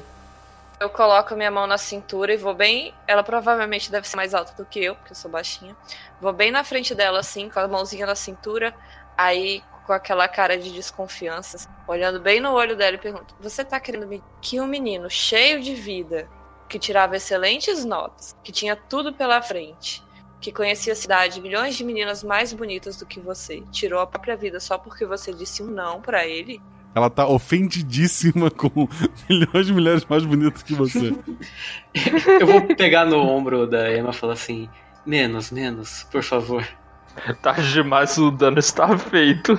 O prefeito fala. Eu sei que de onde vocês vêm tudo envolve grandes tramas com traficantes e homens em motos, mas aqui no interior as histórias simples acontecem. Um rapaz tirou a vida por amor, vamos respeitar sua decisão e seguir com as nossas vidas. Mas não aconteceu uma história simples aqui no interior, senhor. Aconteceu lá. Pergunte pra sua filha. Ela estava lá com ele. Ele veio aqui junto com ela. Não, ela retornou antes e ele veio atrás dela. Isso é o que vocês estão dizendo. Eu, eu vou sussurrar. Talvez não seja uma boa ideia confrontá-los. Verdade, a gente vai morrer, né? Enquanto isso lá fora, o Max, o que que tá, tá resolvendo? o policial parece ter treinamento zero, ele tá apontando uma arma pra você. É, normalmente puxar o gatilho resolve, ele não precisa de muito treinamento pra isso. É verdade. Mas ele não parece ser um policial de, de verdade. E Quer dizer, pra aquela cidade ele é um policial de verdade. Ele só não tem, o met- ele não tem 1% do treinamento que tu tem. Caralho. O negócio é que eu não sei o que, que tá acontecendo lá dentro. Não sabes. Então, eu acho que foda-se a, a sutileza aí, já tá na hora de eu Fala pra ele, chega de besteira. Eu quero que você me fale o que que você sabe sobre o Anthony. O garoto que se enforcou? Eu vou dando lentos passos pra frente conforme ele vai falando, quando ele estiver falando. Sim, Ele achou que ia namorar a filha do prefeito. Recebeu um não e. Bem, morreu.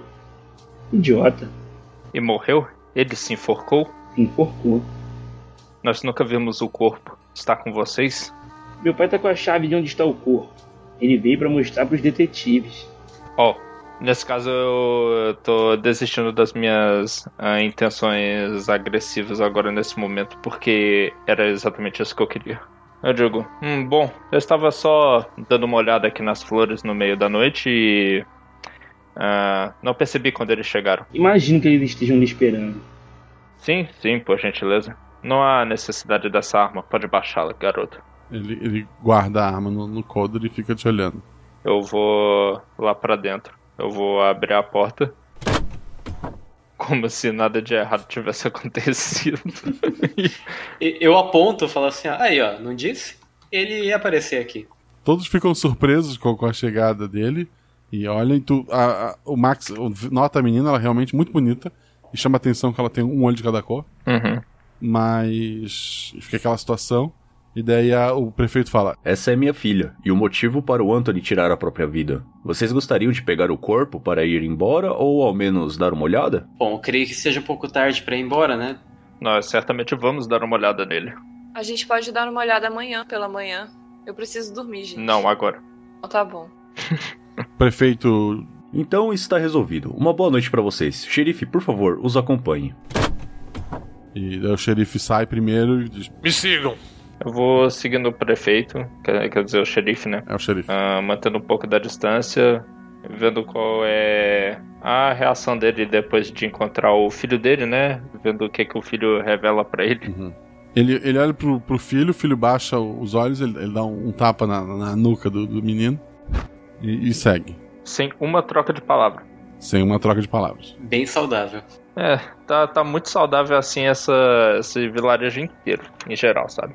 Ele leva vocês até um- uma casa que Aqui guardamos nossos mortos. Segundo a tradição, só enterramos os corpos em noites de lua nova.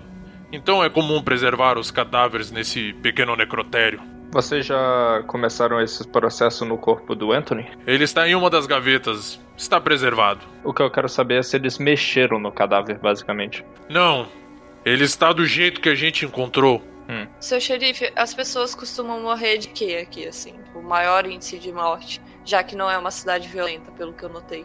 Infelizmente, temos alguns casos de suicídio entre adolescentes, mas em geral morre-se de velhice. Que história tremendamente mal contada.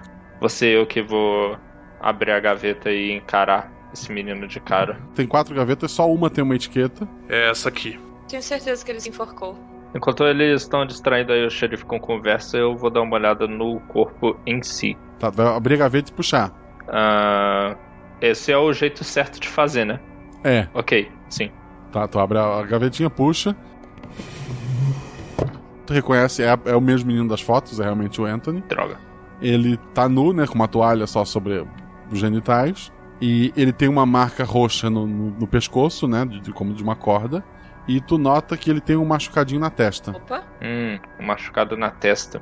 O resto da cabeça, algum pedaço do de onde tem vasos sanguíneos parece estar um pouquinho mais ah, estourado, como se tivesse sob enorme pressão. É, não faço ideia, isso acontece quando a pessoa se- é enforcada? Eu não sei, eu tava jogando verde. é, tipo, sintomas de. sintomas. Sinais de, de enforcamento. Eu acho que ele tá enforcado. É, assim, alguém, se alguém quiser fazer uma análise mais profunda ali, roda dois dados. Caralho. É com você, Velma. Emma. É, Então lá vou eu bater papo lá com o, com o xerife.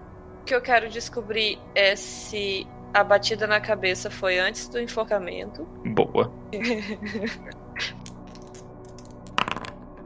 4 e 3. 4 e 3. Ah, não, você passou. Ok, a machucar na cabeça foi feito antes de- dele morrer. E parece ter sido um golpe forte. é, alguma coisa de, de, de metal, talvez. Fez um, um estrago grande. Eu não consigo identificar Se é alguma coisa tipo um cacetete, um martelo, alguma coisa assim. Pelo. Mais pro martelo do que pra um cacetete, tu chutaria. Ok. Mas não foi uma arma afiada, foi uma de, de força bruta. Foi. É. Eu queria analisar agora ele inteirinho, pra saber se tem mais alguma outra marca. Sim, com a mesma rolagem. E daí parece que o que tirou a vida dele foi realmente a corda. Aham. Tu nota que nas unhas dele tem fiapos da corda. Como se ele tentasse com as unhas puxar a corda. Talvez ele desistiu no meio do processo. Ou talvez ele estava tentando tirar a corda do, do pescoço. Mas ele parece. de- ele tentou tirar a corda de alguma forma. Ele tá com fiapos nas unhas. Os fiapos da, da corda nas unhas. Da corda, é. Eu quero perguntar pro xerife mais todos os detalhes que ele tem dessa morte, eh, que provavelmente vão ser os mesmos que a gente recebeu, já que eles foram fornecidos pela polícia daí. Uhum. Antes de começar a entrar na pergunta de verdade, que era o que que tem nas outras gavetas? É, primeiro ele responde. O garoto veio até aqui, foi rejeitado, chorou muito. Nós não íamos mandá-lo embora no escuro. Fornecemos um quarto para ele. Na manhã seguinte, ele não desceu para tomar o café. A Bela não queria abrir o quarto de um rapaz, entendem? Então ela me chamou e eu encontrei pendurado. Hum. Em qual dos quartos da estalagem foi isso? o mais próximo à escada. É o que tava a Emma. Eu vou Hum. morrer. A percepção da Emma tá, tá nota 10, que ela não viu os indícios do suicídio. Eu pergunto pra ele se mais jovens recentemente na cidade morreram de suicídio. Sim, uma outra menina recentemente. É, a- Realmente é um lugar muito bom para se morar, hein? essa moça morreu na estalagem?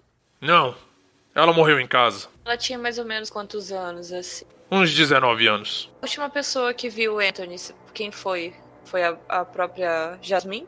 Imagino que a Bela foi ela quem lhe forneceu o quarto. Certo. E essa menina, ela, ela tinha amizade com todo mundo? Ela tinha algum inimigo? Alguém que gostasse dela na cidade? A menina que faleceu?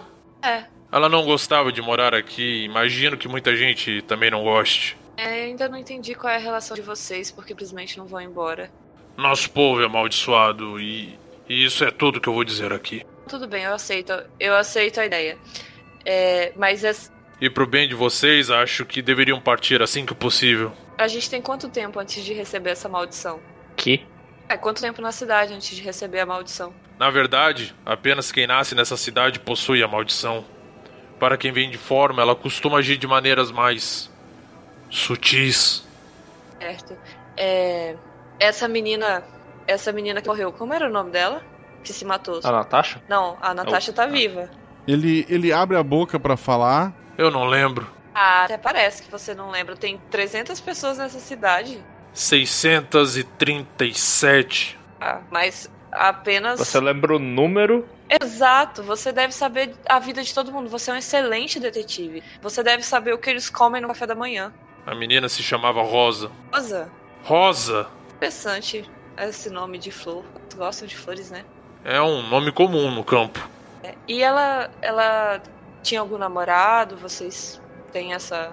Ela tinha alguma relação de amizade com alguém? que Pudesse falar so- sobre ela pra gente? Pelo que eu me lembro, vocês estão aqui pelo Anthony. Um caso já resolvido, vocês deveriam ir embora. Mas Você, você, como um bom detetive, deve saber que a gente tem que analisar todas as hipóteses antes de entregar o caso. Ainda mais quando é um caso assim que é tão relevante pra gente, porque eu mesmo conheci esse menino. É difícil pra mim acreditar que ele se doa assim. Devo lembrá-los que vocês estão fora de sua jurisdição e que eu sou a autoridade daqui. E se eu estou dizendo que o caso está encerrado, ele está encerrado. E que a gente está fora da Tudo lei, bem. inclusive. A gente nem devia estar aí. Já foi uma tragédia eles descobrirem que a gente é eu da tô polícia. blefando, eu tô blefando. Tudo bem. Ok, obrigada, era só isso que eu mesmo. Eu tenho mais uma dúvida. Vocês têm algum tipo de, de carro funerário pra gente poder levar o corpo? Porque vai, não vai caber no nosso carro. Posso levá-lo de cavalo ou charrete? Ah, isso não vai funcionar. A gente vai ter que entrar em contato com alguma cidade vizinha, porque esse corpo tem que ser mantido resfriado pra chegar em bom estado na nossa cidade. E quanto tempo vocês precisam para resolver isso? Eu não sei, talvez uns dois dias. Dois dias perambulando pela minha cidade, incomodando meu povo? A gente pode ficar preso na, na- Não sei, a gente pode entrar num acordo. Amanhã a gente resolve, eu tô cansada. Aí eu vou saindo andando. Que volúvel, né? Você ainda dando também atrás dela. A minha tática é ser o mais maluca possível pra ele não questionar. Que coisa. O Nick vai junto ou vai ficar ali? Não, eu vou junto. Eu quero perguntar uma última coisa antes de eu sair da, da cidade de lá de vez. Virar pro xerife. Perguntar sério pra ele, xerife. Qual foi a última vez que aconteceu um assassinato nessa cidade? Desde que me tornei xerife, nunca. Você por acaso pensou em investigar a morte de Anthony como se tal fosse? Não vi motivos. Entendo. Obrigado pela sua cooperação. Ele, ele fica pra trás trancando ali o necrotério improvisado, né?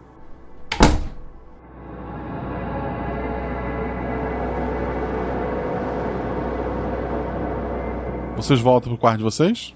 Eu vou esperar até ficar mais tarde pra eu poder ir conversar no quarto deles. Você... Hum, ah, deixa. Tá, vocês foram pro quarto de vocês. É, é o jeito. Eu apago a luz e fico, fico olhando embaixo da porta pra ver se passa algum pé e fico passando o tempo lá. Tá. Tu nota que não tem ninguém lá. Tu, cons- tu consegue ir pro quarto do- dos meninos tranquilamente, tá os três lá. Aí eu tranco a porta lá. Então, o Entendi. que, que você viu lá no corpo?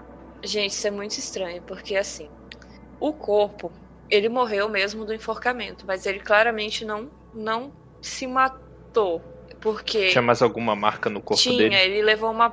Eu acho que é um martelo, uma martelada na cabeça antes de se matar. O ferimento foi antes. Você viu a marca na testa dele? Aquilo foi antes. Eu não vi, eu não- nunca fui muito bom com essas coisas. Ele tinha fibras da corda nas unhas, então se ele tentou se matar, ele se arrependeu logo em seguida e não conseguiu tirar a Quase corda. todos se arrependem. É, mas- vindo dessa cidade eu acho que foi diferente. Mas o, o que tá me preocupando mesmo nessa cidade é que todo mundo acredita nessa maldição. Eu acho que é algum tipo de histeria coletiva, que eles acreditam que alguma entidade ou deus deles, não sei, a- amaldiçoou as pessoas que nasceram aqui e elas não podem sair da cidade por muito tempo, senão elas se matam. E aí eu não Talvez sei. tenha mesmo uma entidade, já parou pra pensar? Ah, eu não acredito nessas coisas, me desculpa. Eu Tá maluco. acredito, eu acredito que há uma histeria coletiva e que talvez isso possa fazer com que as pessoas matem os que querem sair ou os de fora apenas pra reforçar essa ideia, essa crença que há aqui nessa cidade. O que mais me assusta no meio disso tudo é que se isso for verdade, estão ocorrendo assassinatos nessa cidade, todos os habitantes são cúmplices. É, Nós certamente não estamos seguros aqui. ou existe um assassino, que pode ser também. Quando eu pensei, falaram da, da morte do Anthony ser nessa estalagem, eu pensei no. no filho da Bela. Eu esqueci o nome. Richard. Ô, louco. Mas eu não sei. É porque. Hitchcock Feelings. Não, gente, é, eles estão ocultando alguma, ge- alguma coisa. É. Eu sei que eles estão ocultando, mas eu, eu, eu, eu- a minha dúvida é, eles, eu sei que eles acreditam que tem alguma coisa além aqui, mas essa coisa além existe além da crença deles? Hum, Talvez. Eu não sei. Mas certamente o xerife, o prefeito e toda essa galera estão mancomunados aí ocultando esse assassinato. Sim. Estão pegando o pobre do garoto lá. Da maneira como Então. eu vejo, Não, é- foi só um palpite, gente. Foi só um palpite. o Anthony foi claramente desacordado e provavelmente ele só acordou quando já tinham amarrado a, pe- a corda ao pescoço dele. Tentou se salvar e não conseguiu. Mas quem teria feito isso? Se houvesse a maldição do suicídio, não haveria uma marca na cabeça dele, porque ele simplesmente teria se Eu fui lá pra ver o suicídio pleno, mas eu cheguei lá e vi um assassinato. Então, Tá, vam- vamos juntar os fatos Ok. que nós temos. Ele não se suicidou. Não. Não. Ele foi assassinado. Sim. E o suicídio foi forjado. Uhum.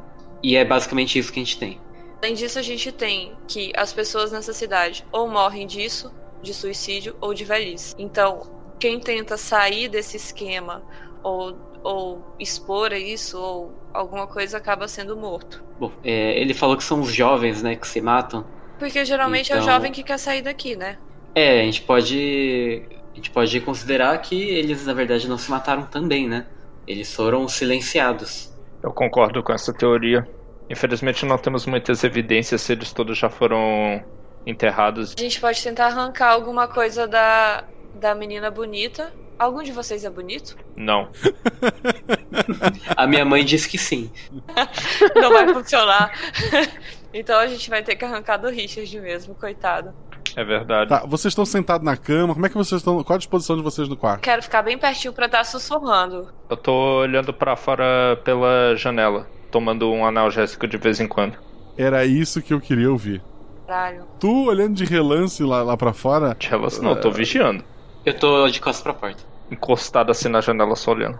A, a cidade não é muito grande, pouco afastada dela tem algumas árvores. Tu nota uma espécie de vulto branco entre as árvores. Parece ser uma mulher, toda vestida de branco, com cabelo escuro, e o rosto dela parece meio iluminado, e ela te encara à distância. Caralho, a bruxa vive. Ela parece estar meio flutuando so- sobre as árvores ali. Caramba, tipo, sobre a copa das árvores? Não, na, na altura da, da copa. A- ainda assim é bas- alguns metros acima do chão. Sim. Hum, olha só, caralho. Eu, eu esfrego os olhos assim uma vez e abro de novo olhando pra mesma direção. Ela tá lá, te encarando. Eu Tá tudo bem aí, parceiro? faço um gesto pro Nick. A gente consegue se comunicar só ah, dessa maneira por causa do nosso todo tempo trabalhando junto. Pra ele se aproximar da janela lentamente. Eu, eu vou então preparando minha, minha arma já. Tu vê a mesma coisa. Eu vejo. aí Eu estranho eles e levanto pra olhar também. Tá lá, tem, tem uma mulher toda de branco, cabelo negro, rosto bem branco, me, rosto parece que, que brilha na noite. É velha? É nova. É bonita? Tá meio assustadora, mas parece Os bonita. olhos, os olhos estão abertos? Abertos, A boca aberta? fechada. Eu, eu- se fosse assinar, eu já teria pego minhas coisas e saído correndo. Mas eu tô tentando bancar a cética aqui, né? Então vamos lá. Eu já tava bancando 7 que agora tá ficando difícil, mas eu ainda acredito Tá ficando que difícil. tendo uma arma dá, dá, dá pra matar, né? Mas agora esse negócio tá complicado demais pra eu simplesmente não fazer nada a respeito. É, Eu vou lá exigir explicações da Bela. se alguma ilusão, alguma coisa, será que é melhor a gente pedir explicações ou, ou investigar? Porque pode ser algum tipo de projeção. Eu tiro uma foto com meu celular. Tu tira uma foto do celular, ok. Aparece na foto? Parece. É, ok, agora é a decisão mesmo. A gente vai lá investigar ou vai pressionar as pessoas sobre isso? Talvez investigar seja uma boa mesmo.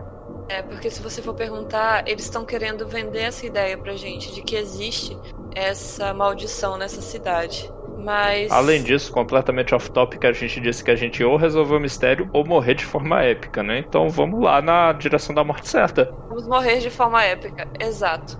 Bora lá. Vamos correr pro abraço então. Vamos. Realmente tô sem informação pra isso aí, né? Vou sair pela janela. Pela janela. Vamos ser pela Eu conto pra eles o lugar certinho da janela que tem aquele arbusto que ah, ali vê legal sua queda. Então, desce primeiro porque eu sou um pouco desastrada. E se eu, Eu cair, vou na vocês frente, me com aparam. certeza. Dois dados. Caramba! Um e cinco. Ok, tu chega ao chão. Nick, Eu vou descer também. 5 e 3. é três é o teu atributo, né? Tu consegue descer também. Ah, quatro e seis. Porra. Tá, ela tá caindo. Ah! Eu posso tentar segurar ela pra ela não quebrar toda, todos os ossos quando eu der no chão? Pode, dois dados. Caralho. Eu posso ajudar a fazer uma cam... tipo, caminha com os braços assim nas dois? Pode. Pode. Mais um dado, João. Ok. Oh, valeu. 2, 5 e 6. Eita. É, o 2 é o que serviu ali. Caiu vocês dois no chão, tá? Tu segurou ela, mas tu foi derrubado junto. Alguém foi alertado? Deixa eu rolar o meu aqui. Não leva jeito mesmo. Estabanada. Não, ninguém notou. Tivesse quebrado meu óculos, eu tava lascada, porque eu não enxergo sem meu óculos. Que bonito, a gente vai morrer e a gente não. Ninguém vai nem saber o que que foi, que delícia. Bora lá. É, eu vou te escrever uma carta pro, Ro- É. pro Bob. Ali embaixo tem as árvores, né? Vocês não têm mais o ângulo de visão da, do, do- do ser, mas vocês seguem em direção onde ela estava. Chegando lá, não, não tem mais nada. Começo a investigar as árvores pra saber se tem algum tipo de dispositivo elétrico que possa reproduzir luz. Dois dados. Ah! Dois e dois. Porra, um acerto crítico perfeito. Tu encontra em algumas árvores ali um sistema de roldanas e corda que consegue erguer uma pessoa facilmente. Ah, Sabia! eu sabia, essa cidade tá em histeria coletiva, eles estão querendo plantar essa ideia de maldição na cabeça dessas crianças. Isso não é histeria, isso é tipo. É cúmplice de, assa de homicídio. Loucura, eu não sei, eu não sei o que é. É armação. Esse quem deve ter algum conselho, um conselho Deve ter alguém que esteve aqui agora há pouco que é responsável por isso. Estamos no meio do mato. Meu Deus! Eu começo a olhar em volta e me esconder atrás de uma árvore. Pegadas. Pegadas? Vamos procurar pegadas. Tá à noite, vocês não têm uma lanterna. Vocês não conseguem ir muito longe. Que merda. Celular. Celular. O Motorola é só sacudir e ele acende. Celular. Ok, a luz do celular é bem porca. A luzinha do celular acender não depende de internet na sua cara, recepção ruim. É. Mas esse, esse celular tá ligado a um dia sem área, eu não sei se ele tem muita bateria, né? Mas eu tenho um Motorola ruim e ele fica. Tá. Rola dois dados. Caralho, rolar dado pro celular funcionar. Não, é pra olhar. Não, não, é pra procurar, é pra olhar. Ah, bom. 3 e 4. Ok. Você consegue, mesmo com a luz porca do celular, ver que pelo menos três pessoas estiveram ali, duas operando a- as cordas e uma sendo erguida, né? E que parece que eles correram às pressas quando notaram que você estava pulando a janela.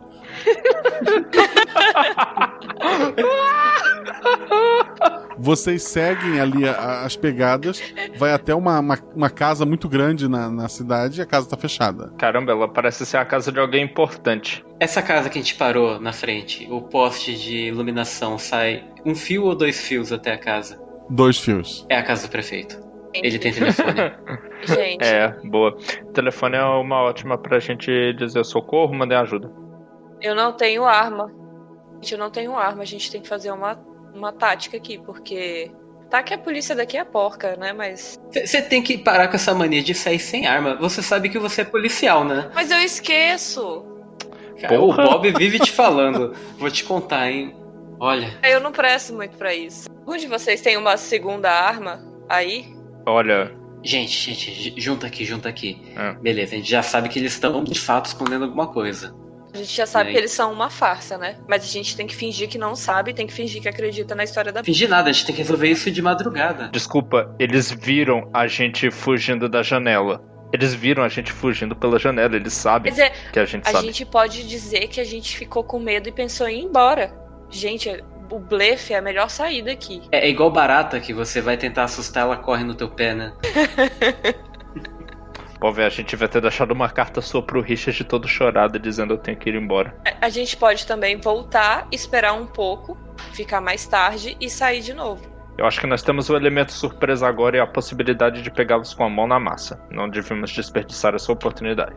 Mas eu sou o cara que age instinto puro. A gente deve abordar eles jogando as cartas na mesa e dizendo o que a gente acha. É, a gente tem que descobrir exatamente o que que eles estão escondendo É, então, é isso que eu queria. e levar embora daqui antes que a gente acabe se suicidando também. se O é que, você me o que eles estão, o que eles estão escondendo tá nessa casa. Agora vamos pegar isso. Depois a gente chamou. Mas tem pelo menos três pessoas preparadas pra nos, nos enfrentar nesse momento, porque eles viram que a gente correu. Eles não sabem nem se a gente chegou até aqui. Talvez eles pensem que a gente não conseguiu segui-los. Você não acha que agora eles estão pelo menos olhando por cima da janela pra ver se a gente conseguiu chegar até ali? É, eles estavam? Aparentemente não. Vamos entrar pelos fundos, gente. Então vamos mocado. Vamos entrar pelos fundos. Com cuidado. Eu ainda queria fingir que eu acredito. É mais fácil.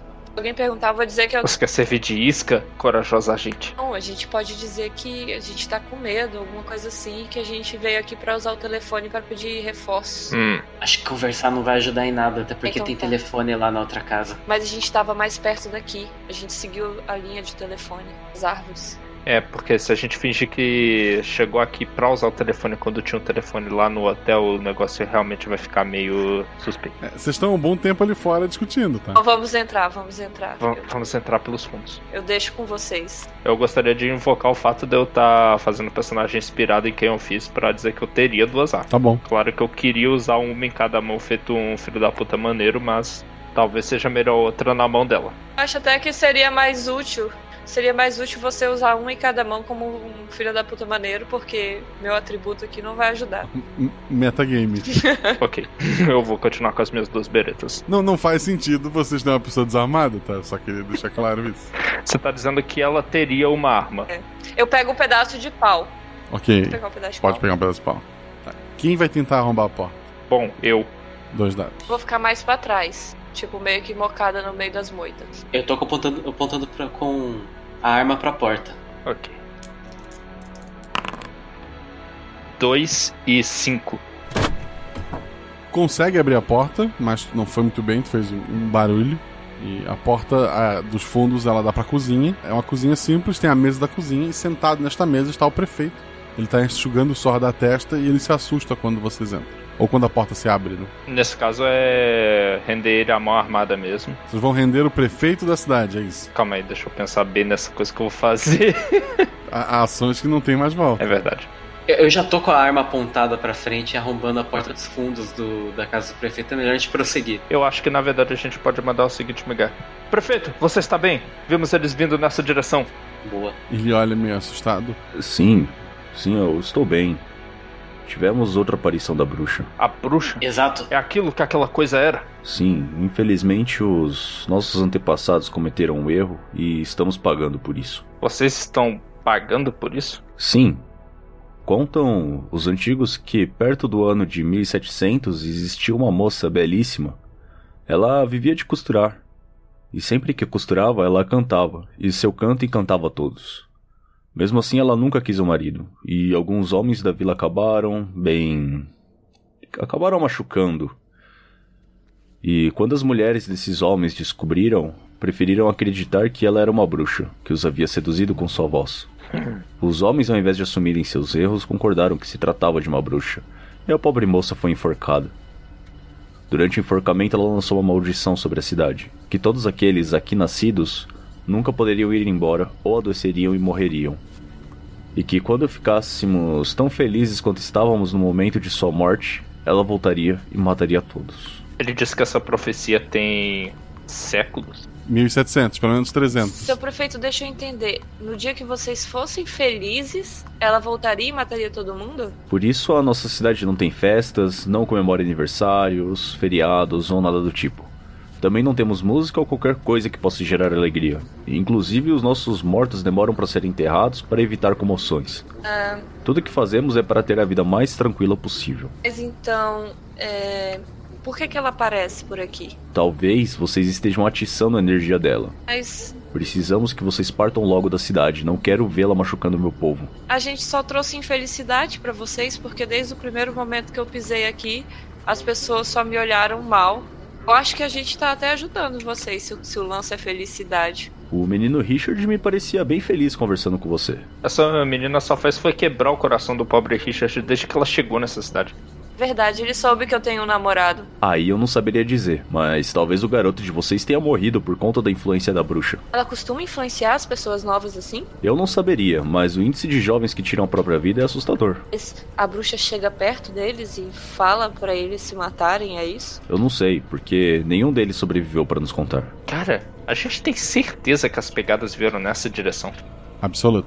O senhor tá sozinho em casa? Não, a minha filha está dormindo em seu quarto. A gente pode vê-la, eu fiquei muito preocupada. Ela estava cansada e e ela é uma dama, precisa dormir. Mas Eu sou uma dama, não é como se os caras fossem checar o quarto dela. Você tem que entender que é melhor eu checar do que o senhor, por exemplo. Vai que ela está só de camisola. Ela está bem, eu tenho certeza. Nós insistimos. Acho melhor a Emily lá olhar assim.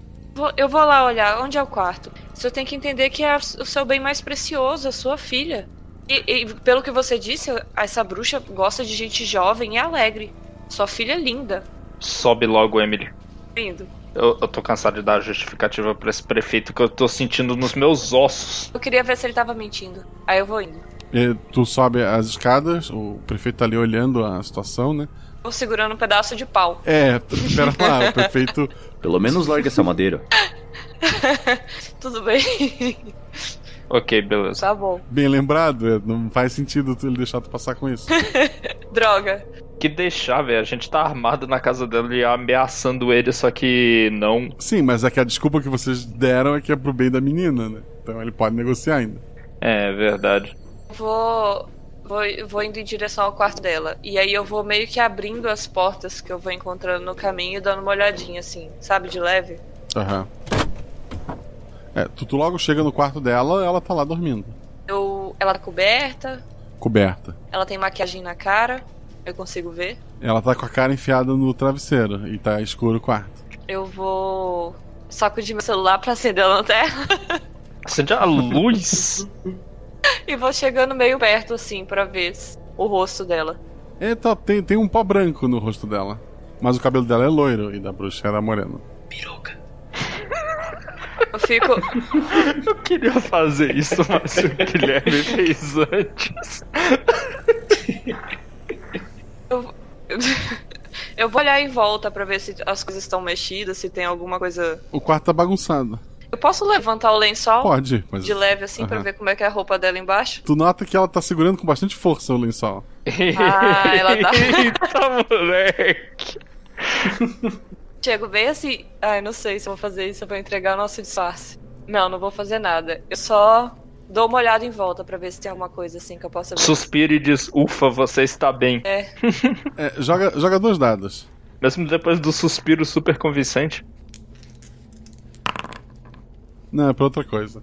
Esse 5. Tem uma peruca embaixo da cama, tá? Uma peruca preta. Fala que entrou uma barata debaixo do lençol. Ai, meu Deus, uma barata. Por quê? ela não, não, não reage. É, eu fico Droga. olhando, eu fico olhando pra ela. Aí eu abaixo assim, bem do larinho do rosto dela e fico olhando bem de. bem assim, pertinho, sabe? Bem creep. Pra ver se ela se mexe. Tá. Ela não tá dormindo, ela tá fingindo que tá dormindo. Ela tá apertando os olhos com bastante força e segurando com bastante força o, o lençol sobre ela.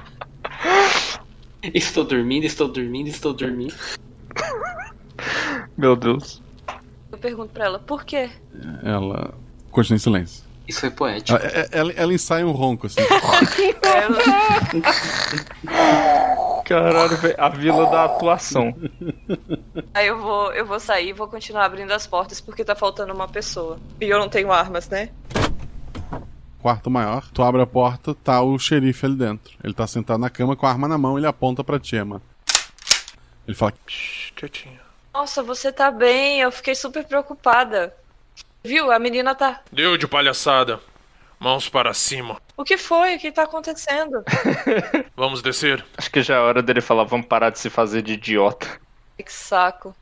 Eu vou descendo. Ele tá fazendo sinal com a arma. Não precisa apontar, eu Ao contrário do filho, ele parece, ele parece saber usar a arma que ele tá segurando. preciso apontar essa arma pra mim, eu vou descer. Lá embaixo, o que, que os dois estão fazendo? Vocês não sabem nada da Emma. Eu sei, mas de qualquer maneira eu ia começar a procurar pra pessoa, então pedir pro Nick fazer isso enquanto eu ficava de olho no xerife. Na verdade, eu vou ter que confiar que o Nick vai ficar de olho enquanto eu saio procurando. Eu tô atrás não só de outra pessoa, mas de algo muito importante: o telefone. Peraí, quem procura e quem fica de olho? Eu não tenho como te avisar sem levantar suspeitas, então eu vou sair procurar e você fica olhando o, o prefeito. Rola dois dados, vai. Eu? É. Ó, tirei 1 um e 5. É, o andar de baixo tá, tá realmente vazio. Tu encontra o telefone, fica, fica no andar de baixo mesmo, no- perto da outra porta, ou seja, no- na sala principal da casa. É hora de chamar reforço. Fica pro Bob. E o Nick tá ali, tu tá de olho, tu tá apontando a arma, tu tá fazendo o que, Nick? É, eu gostaria muito de estar apontando a arma, mas eu não. Ele não sabe, é. Eu tô com. Eu ainda tô com a arma em punho e eu tô Aham. encostado na parede de olho no prefeito. Tá. O prefeito, ele levanta, ele vai até uma, na- uma, uma das portas ali da cozinha, próxima a ti até. Ele abre, tira uma, uma garrafa de, de, de whisky. Eita, moleque. Ele pega dois copos, serve um pra ele, serve um pra ti. E fala. Saúde. E, e dá um gole no dele. Parece um whisky bom. Parece um bom um bom uísque, sim. Agora tem uísque na cidade. O prefeito tem, né? É verdade. Caramba, eu vou ter que dar um gole nesse whisky aí. Maldita síndrome de detetive no ar. 1 e 4, tá. A hora que tu, tu dá aquela levantada pra beber o uísque, o prefeito ele põe a mão numa gaveta e puxa um martelo. E bate na tua cabeça. Fudeu! Ah, safado. Vou morrer? Tu dá uma cambaleada pra trás, não chega a, a desmaiar, que era a intenção dele, e é a tua ação. Essa é da forte.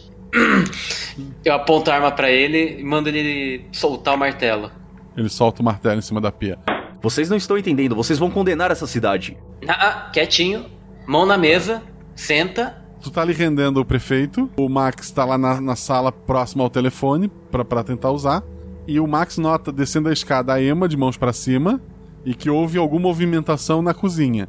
Tu tá ali no escuro, né, onde o telefone, tu vai fazer o quê? Eu ainda tô no lugar escuro. Eu quero um lugar em que quem, em que quem tá descendo da escada não tenha uma visão de mim. Tá. Seja a Emily, seja o outro. A Emma tá rendida e a- logo depois dela chega o xerife apontando a arma e ele eh, pede pra ela ir pra cozinha. Como, como que é o nome da bruxa, Guaxa? Eles falaram na hora que contaram a história? Não. Não deram o nome pra ela. Falaram a bruxa. Eu, eu começo a rezar pra bruxa. Em voz alta. Não existe! Ó, ó, bruxa. loucura. Eu estou sendo rendida, sendo violentada por estes homens. Eu estou desarmada. Venha me salvar. Você tá, cê tá rolando essas ações numa tabela aleatória? brincar- eu tô tentando brincar com as emoções deles, porque eles claramente acreditam nessa, nessa maldição. Não acreditam nada. Eles não acreditam, não. São eles que estão inventando. E- Mas eles acreditam, tô tentando desestabilizar. Eles não acreditam, bicho. É que funciona, eu não tenho uma arma, gente. A minha arma é a minha voz. Tá, Na cozinha se encontrou o Nick rendendo o prefeito, o xerife rendendo a Emma. E o Max não está ali. Eu. Se eu já vi que os caras estão passando de mim e indo pra cozinha, eles vão perceber em breve. Eu vou querer render o cara tentando chegar por detrás dele. Tá, dois dados pra tentar chegar em silêncio. Ok, deu 1 e 4. 4 é o meu número. Tu chegou nele e ele não te ouviu. Agora, a- teste de força pra. Tu vai desarmar ele e prender ele? Tá louco? Eu tô atrás dele, o bicho não me viu, não me ouviu. Não. Eu tô gritando sobre a bruxa, no chão. Gritando, bruxa! Ele vai ouvir quando eu engatilhar a arma na nuca dele. Aí Ele sente a arma na nuca, ele levanta as mãos assim, tira o dedo do gatilho. Emma, ligue pro Bob nesse momento. Calma aí, rapaz. Aí eu saio correndo pra ligar, pegar o telefone e ligar. O que os senhores estão fazendo aqui? O que isso tudo significa? Vocês da cidade não acreditam na bruxa, mas ela é real. E como vocês não acreditaram na história do suicídio, precisávamos fazê-los acreditar na existência da bruxa sem pôr a vida da cidade em risco. Bom, a gente tem evidências. Vocês estão em perigo. Vocês são homicidas. Nós temos provas. Nós temos evidências que podem te colocar na cadeia. Como você pode fazer isso, prefeito? O garoto chegou aqui dizendo que a bruxa era uma mentira e que ia levar a Jasmine embora. Aquela garota idiota nunca deveria ter saído daqui. A bruxa é uma mentira. Bom, a... ela não é uma mentira. Ninguém nunca viu, mas meus pais me ensinaram e os pais deles ensinaram a eles tudo o que precisamos fazer para nos manter vivos. A doença. A doença. Como explicam a doença de Jasmine? Ela adoeceu por ficar muito tempo longe da nossa comunidade. Foi só por isso que ela voltou. Doença que fala. Nada disso justifica o que vocês fizeram. Algum dia nós vamos É. explicar exatamente como vocês estão errados. Mas por enquanto vocês vão presos. Vocês são cúmplices. Vem cá. O garoto estava gritando no meio da vila, falou que ia provar que eu estava errado, sacou um celular e começou a tocar uma música. Eu não tinha o que fazer, eu ataquei com um martelo no momento de fúria e as coisas saíram do controle. Ca- Eu tô começando a perder a paciência com esse cara. Mas acredite em mim, ele morreu para salvar a cidade. Vocês mataram ele, você quis dizer. Vem cá, senhor prefe- prefeito, deixa eu te perguntar um negócio. É, vocês são vacinados por aqui? Vacinas? Nu- Nunca precisamos disso. Eu sabia! Essa é a maldição! Não, calma aí, calma aí. Eu, eu não quero explicar pra eles, eu não devo satisfação pra esses caras. Primeiro que eles são cúmplices de assassinato. A primeira coisa que eu quero fazer é realmente fazer, falar aquilo que eu falei antes, que é. Isso quer dizer vocês mataram eles, não é? É. Por um bem maior. Deixa eu te explicar um negócio, prefeito. Salvei 637 vidas sacrificando apenas dois. É aí que você está errado. Na década de 70 foi feito um experimento com macaco que é muito longo pra eu contar agora. Macaco? Mas é isso aí e você vai entender. Você... Eu olho pro Lick com uma cara estranha, meio que me perguntando internamente: você prestou atenção naquilo? Eu estava sóbrio aquela manhã. Pelo menos a rosquinha tava boa. É, Emily! Eu posso ter ligado já? Tá, a Emily tá no telefone, é. Alô, que horas são essas? Quem é que tá ligando? Não, a gente tá precisando de reforços é, aqui nessa cidade. É, não, não tem muito como você vir com muitos carros Você vai ter que vir correndo um período, não sei- eu não sei como fazer, eu vou te mandar. Vocês estão a horas aqui em um território onde não temos jurisdição. A gente vai morrer se você não vier, simples assim. Nós temos um homicídio, nós temos evidências, isso é uma emergência policial, ele tem que. É um telefone, eu estou falando, eu não estou te ouvindo. Eu também não tô ouvindo a conversa, não. Tá, eu tô indo pra aí. Se você não vier, traga reforço, porque se você não vier, a gente vai morrer. Já tô indo. E se a gente morrer, a culpa. Escuta, se a gente morrer, a culpa é do prefeito, do xerife e da filha do prefeito, tá? Prefeito, xerife, ok, eu tô indo. É uma longa história, só vem. E vou pra sala. Ele desliga. Agora. Tu chega lá e o prefeito acabou de assumir dois assassinatos, não um só. Exatamente, velho. Por isso. Devia ter mandado a força inteira. Mas vamos nessa. Ah, diga, Nick, você vai querer continuar nessa. na palestrinha de falar pra eles por que, que vacina, tá, a falta de vacinação tá deixando as pessoas doentes? Não, eu vou fazer o seguinte, discretamente eu vou botar meu celular pra gravar e vou fazer eles repetirem tudo, que a gente tem bastante tempo aí pra conversar. Como eles não são muito chegados em tecnologia, acho que eles não vão perceber. Tá, mas vai ter que forçar eles a falar de novo, eles estão ali. É, você tem que dar aí o papo. Se vocês realmente acreditam nessa maldição, me expliquem como as- o ato de vocês poderia ter salvo todo mundo, que isso ainda não entrou na minha cabeça. Os jovens se rebelam, eles querem música, eles querem festas. É o nosso dever impedir os jovens de condenarem essa comunidade. E aquele garoto, Anthony, sacou o celular e queria rebelar os jovens. Ele queria tocar música, provar que estamos errados, mas ele que estava errado. Ele iria condenar a todos, agir por impulso, mas eu sou o herói aqui. Deixa eu perguntar uma coisa. É, vocês fazem esse tipo de é, contenção de, de problemas com todo jovem que se rebela? Por um bem maior. Ah, entendi. Todo jovem que se rebela, ele se suicida. Todo jovem ou adulto que se rebela acaba sendo contido. Ninguém nunca viu a bruxa. Claro que não, porque a gente evita que ela apareça há 300 anos. Mas assim, vocês evitam, mas ela nunca apareceu. Não, mas a minha mãe contava que a avó dela, ou talvez fosse a bisavó, uma vez viu. Ela tava lavando roupa no rio e assobiou. Então ela viu de relance uma mulher. Aí, naquela semana, morreu uma vaca. Ah, então se eu cantar agora aqui, ela vai aparecer. Por favor, não! Xerife, É, Não, por favor, não, porque eu não vou cantar, mas. eu entendo porque você está com medo. Acima de tudo é porque. ele parece realmente apavorado. O que seria de todas as suas ações se tudo isso fosse mentira? Você não seria mais do que um assassino. Tenho. Eu salvei essa cidade, como meu pai salvou e o pai dele. Se isso for verdade. Você já. Mas você não se questiona nem um pouco se isso é verdade ou não? Você nunca testou? Não! Testar condenar a todos seria muito imprudente de minha parte. Tem uma forma perfeita. Ô, Nick, Nick, por favor, dá a palestrinha do macaco aí. Que você prestou atenção. Eu vou. Ah, essa história é muito boa, presta atenção. Eu vou contar outra então. A bisavó ensinou uma receita de como fazer peixe para sua filha. E na receita você precisava cortar o peixe ao meio. Então a bisavó ensinou para a filha, a avó ensinou, que passou para a mãe, que passou para a filha. E a filha chegou e perguntou: "Mas por que que a gente tem que cortar esse peixe no meio?" E a mãe falou simplesmente: "É assim que é a receita. É assim que a gente faz em todos os- esses anos e tem dado certo." Então ela voltou, perguntou pra avó e a avó respondeu a mesma coisa. Então quando ela finalmente conseguiu chegar na bisavó, ela simplesmente disse que o meu forno era pequeno, por isso eu cortava ali no meio. Então vocês estão entendendo? O motivo às vezes fica pra trás, mas o, o ato permanece sem uma razão. O peixe podia ser venenoso. Ela cortava pra salvar a todos. Você ouviu a história, ela contava ao meio porque tinha um forno pequeno. Ok, lógica nós percebemos que não funciona por aqui.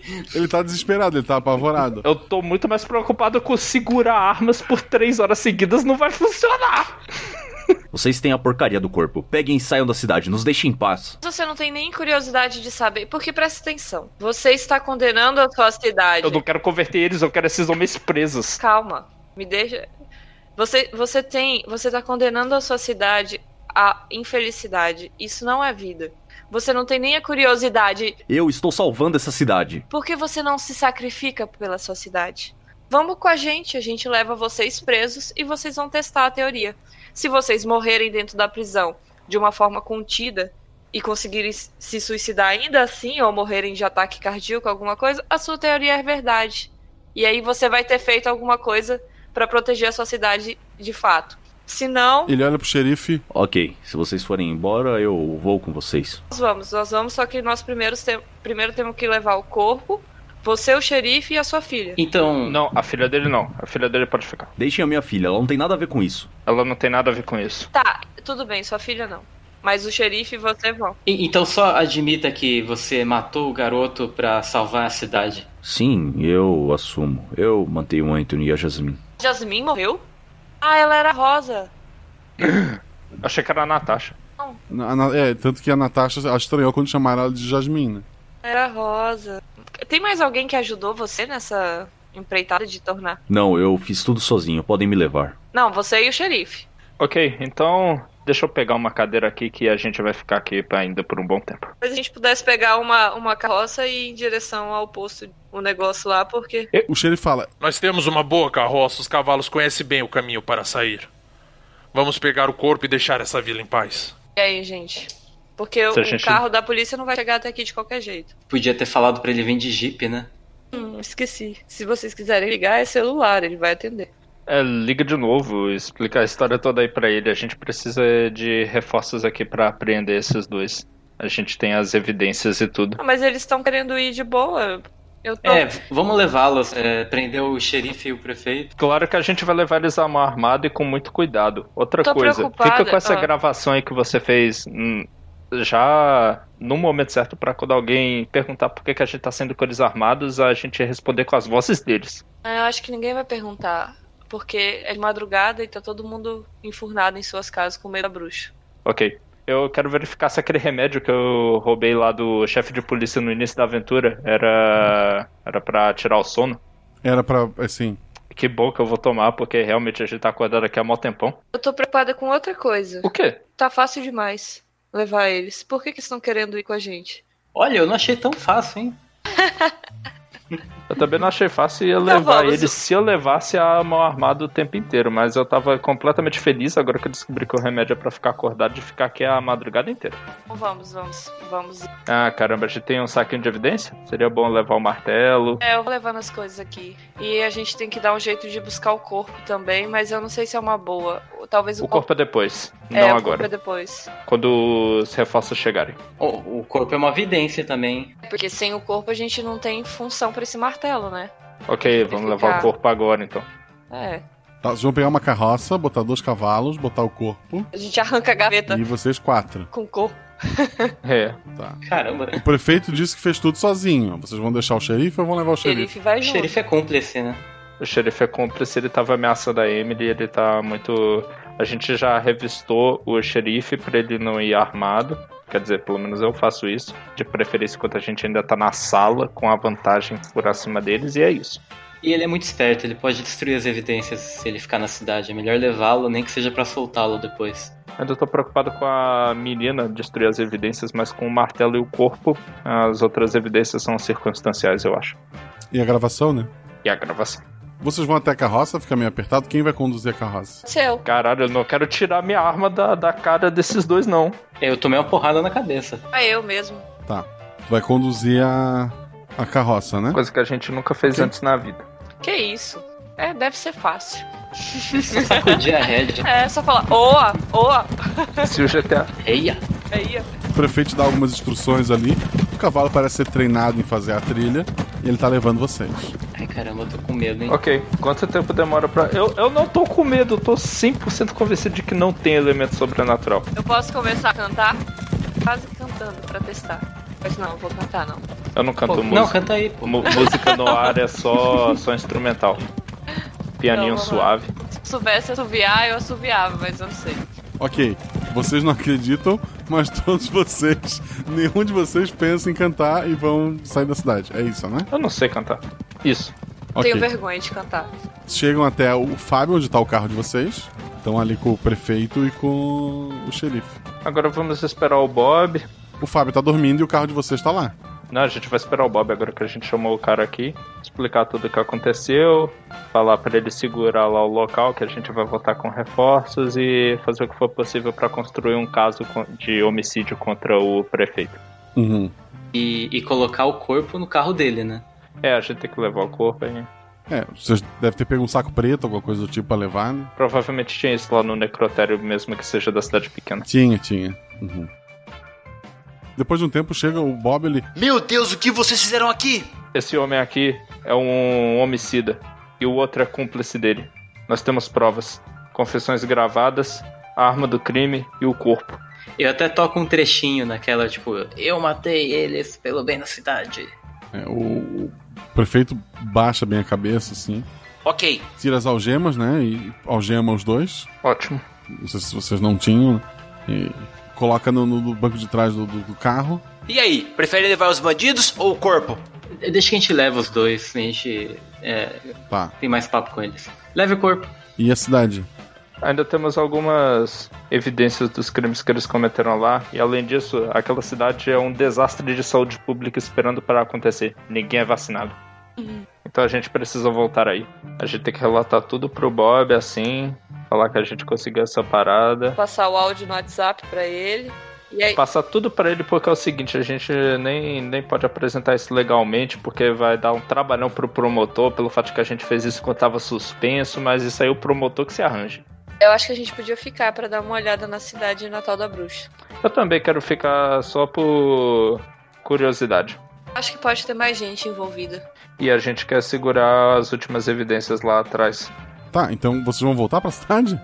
Caramba, gente, vamos pra casa. Ah, tá, vamos Não pra ficou casa, velho. A curioso? gente ficou sem dormir, cara. A gente volta pra cidade depois. É o seguinte, nós somos os detetives. A gente fez o principal, agora a gente manda o resto passar o pente fino lá. Exatamente, os policiais estão lá exatamente pra passar o pet fino. A gente dá todos os detalhes, eles seguem a operação. Fui vencida. Talvez a gente re- volte pra cidade no epílogo. Tá.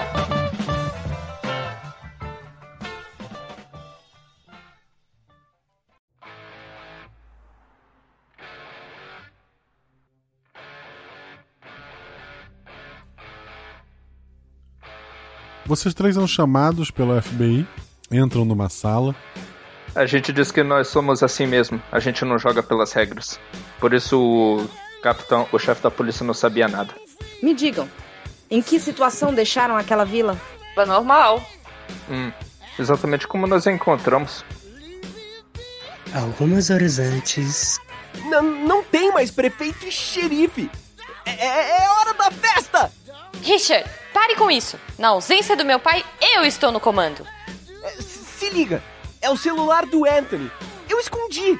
E- eu, eu lhes apresento rock and roll.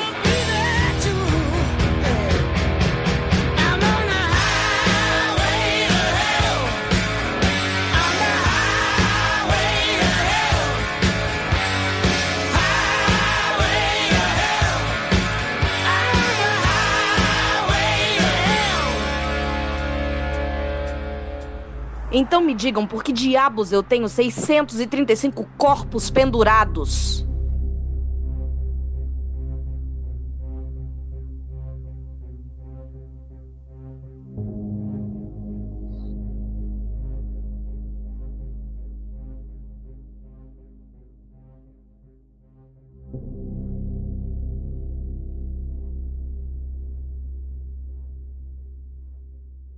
Escudo do mestre. E esse é o escudo do mestre, aquela estrutura de papelão que serve para proteger as anotações e os lançamentos de dados do mestre. No escudo do mestre do RPG Guacha, eu comento tudo que está aqui atrás do meu escudo, todas as minhas ideias do porquê das coisas aconteceram na aventura e se os jogadores tivessem cantado em algum momento da aventura e se eles tivessem feito isso no início da aventura. Eu vou falar tudo isso ainda hoje, mas primeiro alguns recados rápidos. Principal de todos, suicídio não é uma brincadeira. Eu coloquei bem grande no título do episódio, suicídio. É, eu podia ter guardado e colocado só o mistério de Anthony Cooper para as pessoas tomarem aquele choque a hora que o chefe de polícia fala. Mas eu sei que é um tema sensível para muita gente, então eu deixei ele bem gravado. Se por algum motivo você precisar conversar com alguém, o CVV, que é o Centro de Valorização da Vida, 188. É só ligar pra eles, conversar e procurar ajuda, porque o episódio 100 do RPG Guacha vai ser algo puta, maravilhoso. Vai ter madruguinha montado no Z75 ou Sei lá. Então fica comigo. Vamos lá, vamos junto descobrir o que acontece no episódio 100. Enquanto o episódio 100 não chega, eu gostaria de agradecer aqui aos jogadores. Os jogadores já participaram de aventuras anteriores, são padrinhos, você já ouviu a história de por que eu os chamei. Eu gosto muito do- dos três, acho os jogadores maravilhosos. Agradecer muito à revisora, nossa querida Deb Cabral. Porque é muito fácil ser revisor em episódio editado pelo Danilo, eu já disse isso. Como o episódio passado foi editado por ele. Esse episódio eu editei e eu sou muito ruim como editor, então ele foi 100% editado por mim. E nesses pontos, a palavra dela ajuda mais. A música na sala de, de- do, do policial tava animada demais, era um jazz, assim, meio no ar, mas ela achou que deveria dar uma, uma quebrada. é. a própria música, quando eu descrevo a bruxa pela primeira vez, e era aquela fake que, que vocês lembram da história, e outras ideias que ela deu. Então, muito obrigado, Deb. Você é parte fundamental deste episódio, como de, de vários outros. E já adianto pra vocês, não sei se no próximo ou no outro, depende de qual editor entregar primeiro. Ela tá num dos episódios a vir por aí. Me sigam, arroba rpguacha. Por favor, vai no Twitter, arroba rpguacha. Segue. Eu quero chegar a 2000.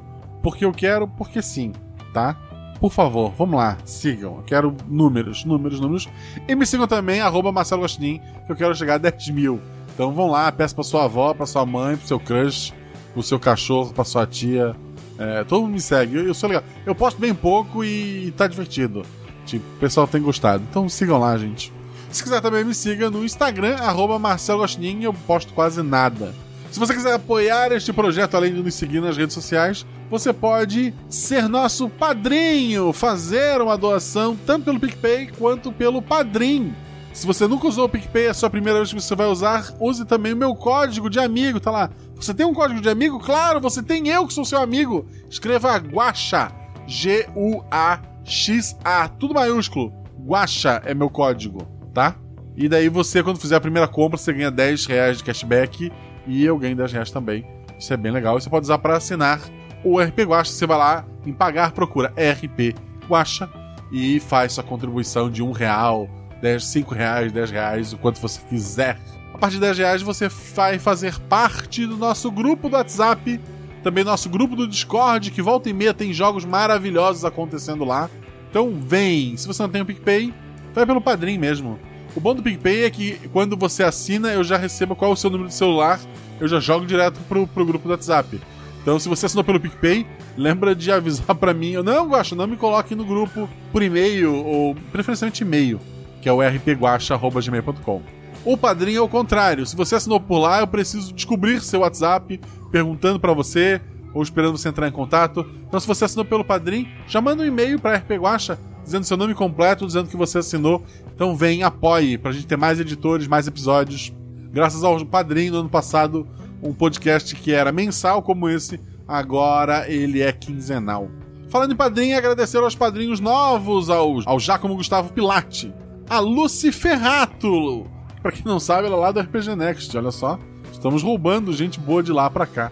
Como lá é um projeto maravilhoso e ela veio pra cá, então acredita em mim, é um projeto maravilhoso também. Muito obrigado, Lucy. O Cristiano Silva, o Rômulo Torres e o Sérgio Coelho Bessa da Costa. Uma coisa que eu não falei antes é quando você é nosso padrinho, você tem a chance de dar vozes a alguns NPCs, como aconteceu agora.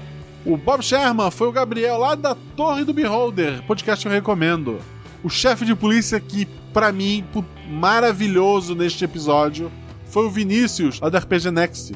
Eles estão com uma campanha agora no YouTube, que é da Tempestade, alguma coisa. Tem ele, tem a Shelly. Tá maravilhoso, volta e meia eu tô lá no chat falando absurdos. É bem bacana estar acompanhando. Se eu lembrar, eu ponho o link no post. O xerife foi o Jefferson, lá do Dado Viciado, outro podcast de RPG maravilhoso. Aqui é panelinha, gente. A Bela, que foi interpretado pela Isabela. A Isabela é conhecida de vocês, ela já jogou aqui, ela é madrinha do RP Guacha e, obviamente, foi um personagem batizado em homenagem a ela. Então a Bela foi pensando na Isabela e ela já fez a voz. O prefeito foi o Lucas Dresler, lá do QuestCast BR, outro podcast de RPG. Olha só, todas as dicas que eu estou dando aqui, vão lá conferir. E vejam se eles falam de mim também. Se eles não falar, me avisem pra eu não falar mais. Não, mentira, gente, eles são- são muito bons. A filha do prefeito foi a nossa amada Jujuba, que é minha parceira lá num podcast chamado Missangas Podcast, um podcast de humor. Você deveria conhecer também. O filho do xerife foi o Ednei Nascimento da Silva. Ele é nosso padrinho, né? Podcaster de nada. Ele é padrinho do RPG Guacha. Ele achou que estava pronto para fazer um personagem maior, conversou comigo, pá, fez esse personagem. O mecânico Fábio. O mecânico tem esse nome tão peculiar porque ele foi um NPC que eu esqueci de botar o nome, então eu olhei o grupo do, do WhatsApp e lá nós temos o Fábio Fraeta, que é nosso padrinho, e daí o nome foi em homenagem a ele. Embora ele não tenha feito a voz, quem fez a voz foi o nosso querido Geraldo Zahran, lá do Chutando a Escada, um podcast maravilhoso. Pra quem não sabe, no Spotify, eu não sei como é que está nos gerais, mas do Spotify, o Chutando a Escada é o nosso segundo podcast mais baixado. Nosso no sentido do, do Portal Deviante, eu não faço parte dele, tá, gente? Mas o Geraldo é padrinho do, do RPG Guache, eu acho isso maravilhoso. E ele faz parte do Chutando a Escada, então conheço o Chutando a Escada também. Pra quem ficou curioso, o SciCast é o primeiro no Spotify mais baixado do Portal Deviante. E o RPG Guacha é o terceiro, mesmo sendo um dos mais novos, somos o terceiro. O objetivo é destruir os dois primeiros, é isso. Não, mentira, escutem Chutando a Escada e SciCast. Pessoa confusa que estava na vila, que eu não dei o nome pra ela. é, Ela vai ter o nome do dublador, que é padrinho também, que é o João Paulo Verenca dos Santos. Ele pediu desculpa pelo sotaque de- de- de paranaense. Eu achei que combinou. O Richard, que era o personagem mais difícil de interpretar, na minha opinião, pela gagueira e tal, eu obviamente passei pro Danilo, que é o nosso editor, que não editou esse episódio, foi eu que editei sozinho, já falei isso, mas ele deve voltar editando o próximo ou outro, ele tá com um. E a Lucy, que eu citei lá em cima como madrinha, ela é editora lá do RPG Next, e ela tá com um episódio nosso também, então espera que a qualidade só sobe graças a quem é nosso padrinho, então seja, eu já falei disso, né? Não vou ser chato. Então o Richard foi interpretado pelo Danilo lá do Contador de Histórias. Outro podcast maravilhoso. Tá um macacão de Fórmula 1 isso aqui. Outro podcast maravilhoso que tem audiodramas e tal, histórias curtinhas. Recomendo muito vocês estarem indo atrás e ouvindo. Ele que quando ele edita, ele coloca aquele trailerzinho dele. Então, vão lá conferir. O narrador do epílogo, aquele que fala um tempo depois, foi o Gabriel Arcoverde. E a agente do FBI foi a Deb. Primeira curiosidade desse episódio: esse episódio foi pra Deb fazer a revisão e eu estava fazendo a voz do agente do FBI. Pra não dar spoiler pra ela, porque eu queria saber o peso que ia ter nela aquele final. E depois eu pedi, grava as vozes pra mim, ela gravou e eu fiz a substituição. A ideia desse episódio vem de muito tempo atrás. Eu lembro de nas madrugadas do SBT, depois do programa do, do Silvio Santos e tal, passava episódios perdidos do Além da Imaginação. Eu acho que era Além da Imaginação, ou uma daquelas versões eh, genéricas dele. E eu lembro vagamente de uma história em que uma cidade no interior dos Estados Unidos Todo mundo era proibido de fazer barulho, porque se fizesse barulho ia aparecer um monstro. Uma pessoa de fora vem e tenta convencer que isso é um absurdo, que aquilo era uma desculpa que os adultos criaram para controlar as crianças. Então as crianças se revoltam e tentam provar que estão certa, e daí aparece o bicho. O episódio acaba com o bicho aparecendo, uma coisa assim. Então esse foi o plot inicial que eu, que eu peguei. Aí trabalhei toda a ideia do mistério, do desaparecimento. Eu não imaginei que eles fossem encontrar a bruxa tão facilmente, de correr atrás dela e conseguir um crítico pra notar que, a- que ela tava com Roldana, que era uma bruxa falsa.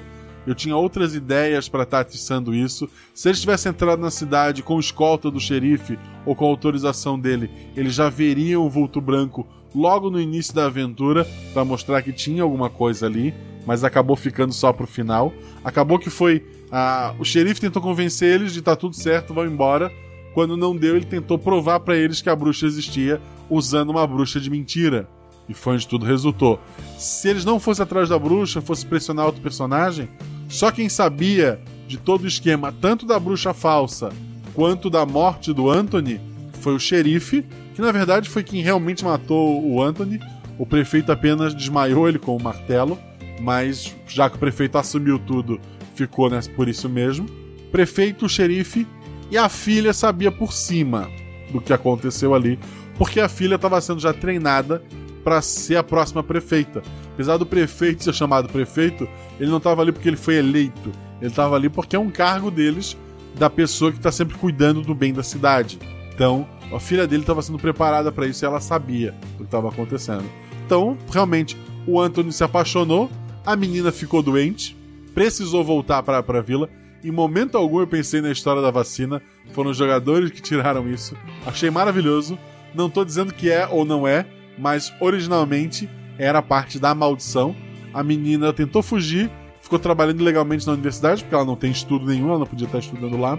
Os dois se apaixonaram. Quando a menina ficou doente, ela volta pra vila e deixa uma carta pro Anthony. O Anthony então decide ir atrás dela, já sabendo da história, porque quando os dois namoravam na, na faculdade, ela já tinha contado da bruxa, etc. E ele chegou lá pronto pra provar pra todo mundo que a bruxa era uma mentira. Foi pra cima do prefeito, do xerife, tentou tocar a, a música. O prefeito tava com o martelo próximo, acabou agredindo o garoto pra salvar a vila. E naquela loucura toda levaram o garoto até o- a Bela, disseram que ele estava dormindo. O celular deve ter caído, ficou sobre uma mesa. Vamos aceitar que o Anthony não botava senha no celular dele? Vamos? Todo mundo fica feliz? Obrigado. O Richard acabou achando esse celular e as coisas ocorreram como aconteceram ali. Ah, um livro falso estava planejado aparecer na porta deles. Se eles não pulassem a janela na manhã seguinte, ia ter um livro contando toda a história da bruxa e daí eles iam poder descobrir que esse livro foi envelhecido artificialmente, ele não era tão velho quanto deveria ser. Na manhã seguinte havia a segunda ligação do Bob, onde ele ia ver o quarto do Anthony. No quarto do Anthony tinha anotações em que ele colocou a bruxa é uma mentira, ele estava fazendo meio que um estudo eh, de vários livros sobre esse horror coletivo, sobre o que poderia estar acontecendo e tal. Ele realmente estava decidido em salvar a amada dele. A filha do prefeito não era a Jasmine. Não sei se ficou claro. A filha do prefeito se passou pela Jasmine para convencer os jogadores de que, olha, ele se matou, problema dele. Na verdade, a verdadeira Jasmine foi apresentada na aventura como Rosa e estava em uma das gavetas no necrotério. Se os jogadores fossem investigar lá o necrotério, eles encontrariam a, encontrariam a verdadeira Jasmine. E novamente quem eliminou foi o xerife. O prefeito foi na raiva. O xerife era o cara é, que fazia as coisas com calma. E nenhum dos dois fazia isso porque, nossa, eu sou o vilão maligno e eu gosto de fazer isso. Eles faziam isso porque eles achavam que aquilo era o certo a se fazer. Em momento algum eles se enxergavam como os vilões dessa história.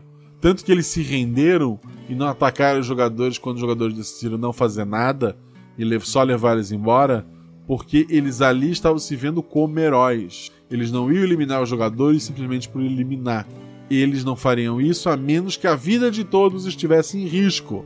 Então é isso, essa é a loucura deles. É óbvio que eu poderia dar N lições de moral aqui, eu podia ter tirado aquela cena final e a lição de moral seja não se apegue aos antigos costumes, seja melhor. Embora você deva fazer isso na sua vida, né? Acho que mais do que sobre o que deve ou não ser feito, essa é a aventura sobre o que é o bom e o mal. Se eles estavam realmente salvando 600 pessoas, eles fizeram algo terrível? Na minha opinião, fizeram. E na de vocês? Vocês também estão completamente livres para entender como final Mãe da Phoebe. Lembra que a mãe da Phoebe desligava o filme pra Phoebe antes da coisa ruim acontecer? Tipo, o Rei Leão acabava antes do Mufasa ser atropelado?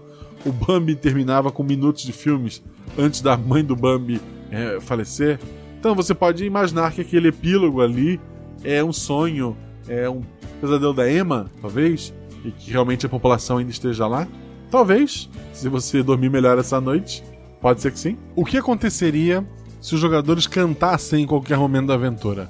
Eu imaginava que no final, quando eles soubessem de tudo, e tivesse tudo resolvido, eles iam desafiar o sistema e tocar uma música. E eu ia imaginar tudo mudando quando a bruxa realmente surgisse. Ia ser um vulto branco, um monstro grande, alguma coisa assim. Tipo meio Samara, meio, sabe, filmes japoneses. E ela iria passando pela cidade e as pessoas iam enlouquecendo em torno dos jogadores. Eu imaginei que se eles tocassem, sei lá, a música ou cantassem indo embora da, da cidade, na, na carroça, alguma coisa assim, ela podia surgir dentro da carroça e acabar a aventura ali. E a cena pós-crédito poderia ser o Bob encontrando os jogadores e quem tivesse com eles naquele carro pendurados em árvores. Seria macabro, né? Seria um péssimo final. Se eles cantassem logo no início da aventura, algo iria acontecer para impedi-los. Deus ex machina, desculpa, gente, sei lá. Ia cair um raio, um gato ia passar, alguém ia gritar. Se forçassem muito alguma criatura sobrenatural, alguma coisinha podia acontecer, mas não podia ter uma aventura de dois minutos, né? Se forçassem muito a barra, obviamente, a bruxa ia aparecer, matar eles em minutos, e eu ia dizer pra eles: Olha, gostei muito de jogar com vocês, mas eu vou ter que mestrar pra outros jogadores e isso aqui não vai sair em lugar nenhum. Talvez só pros padrinhos. Mas não, eles não só não cantaram durante a aventura, como no final, não sei se por medo ou vergonha, eles seguraram até sair da vila. Por último, mas não menos importante, eu me tornei um parceiro da Jambo Editora. Eles não vão me mandar material, que é muito triste. Eu adoraria receber livrinhos e postar fotos. Mas eles vão me dar descontos para adquirir produtos.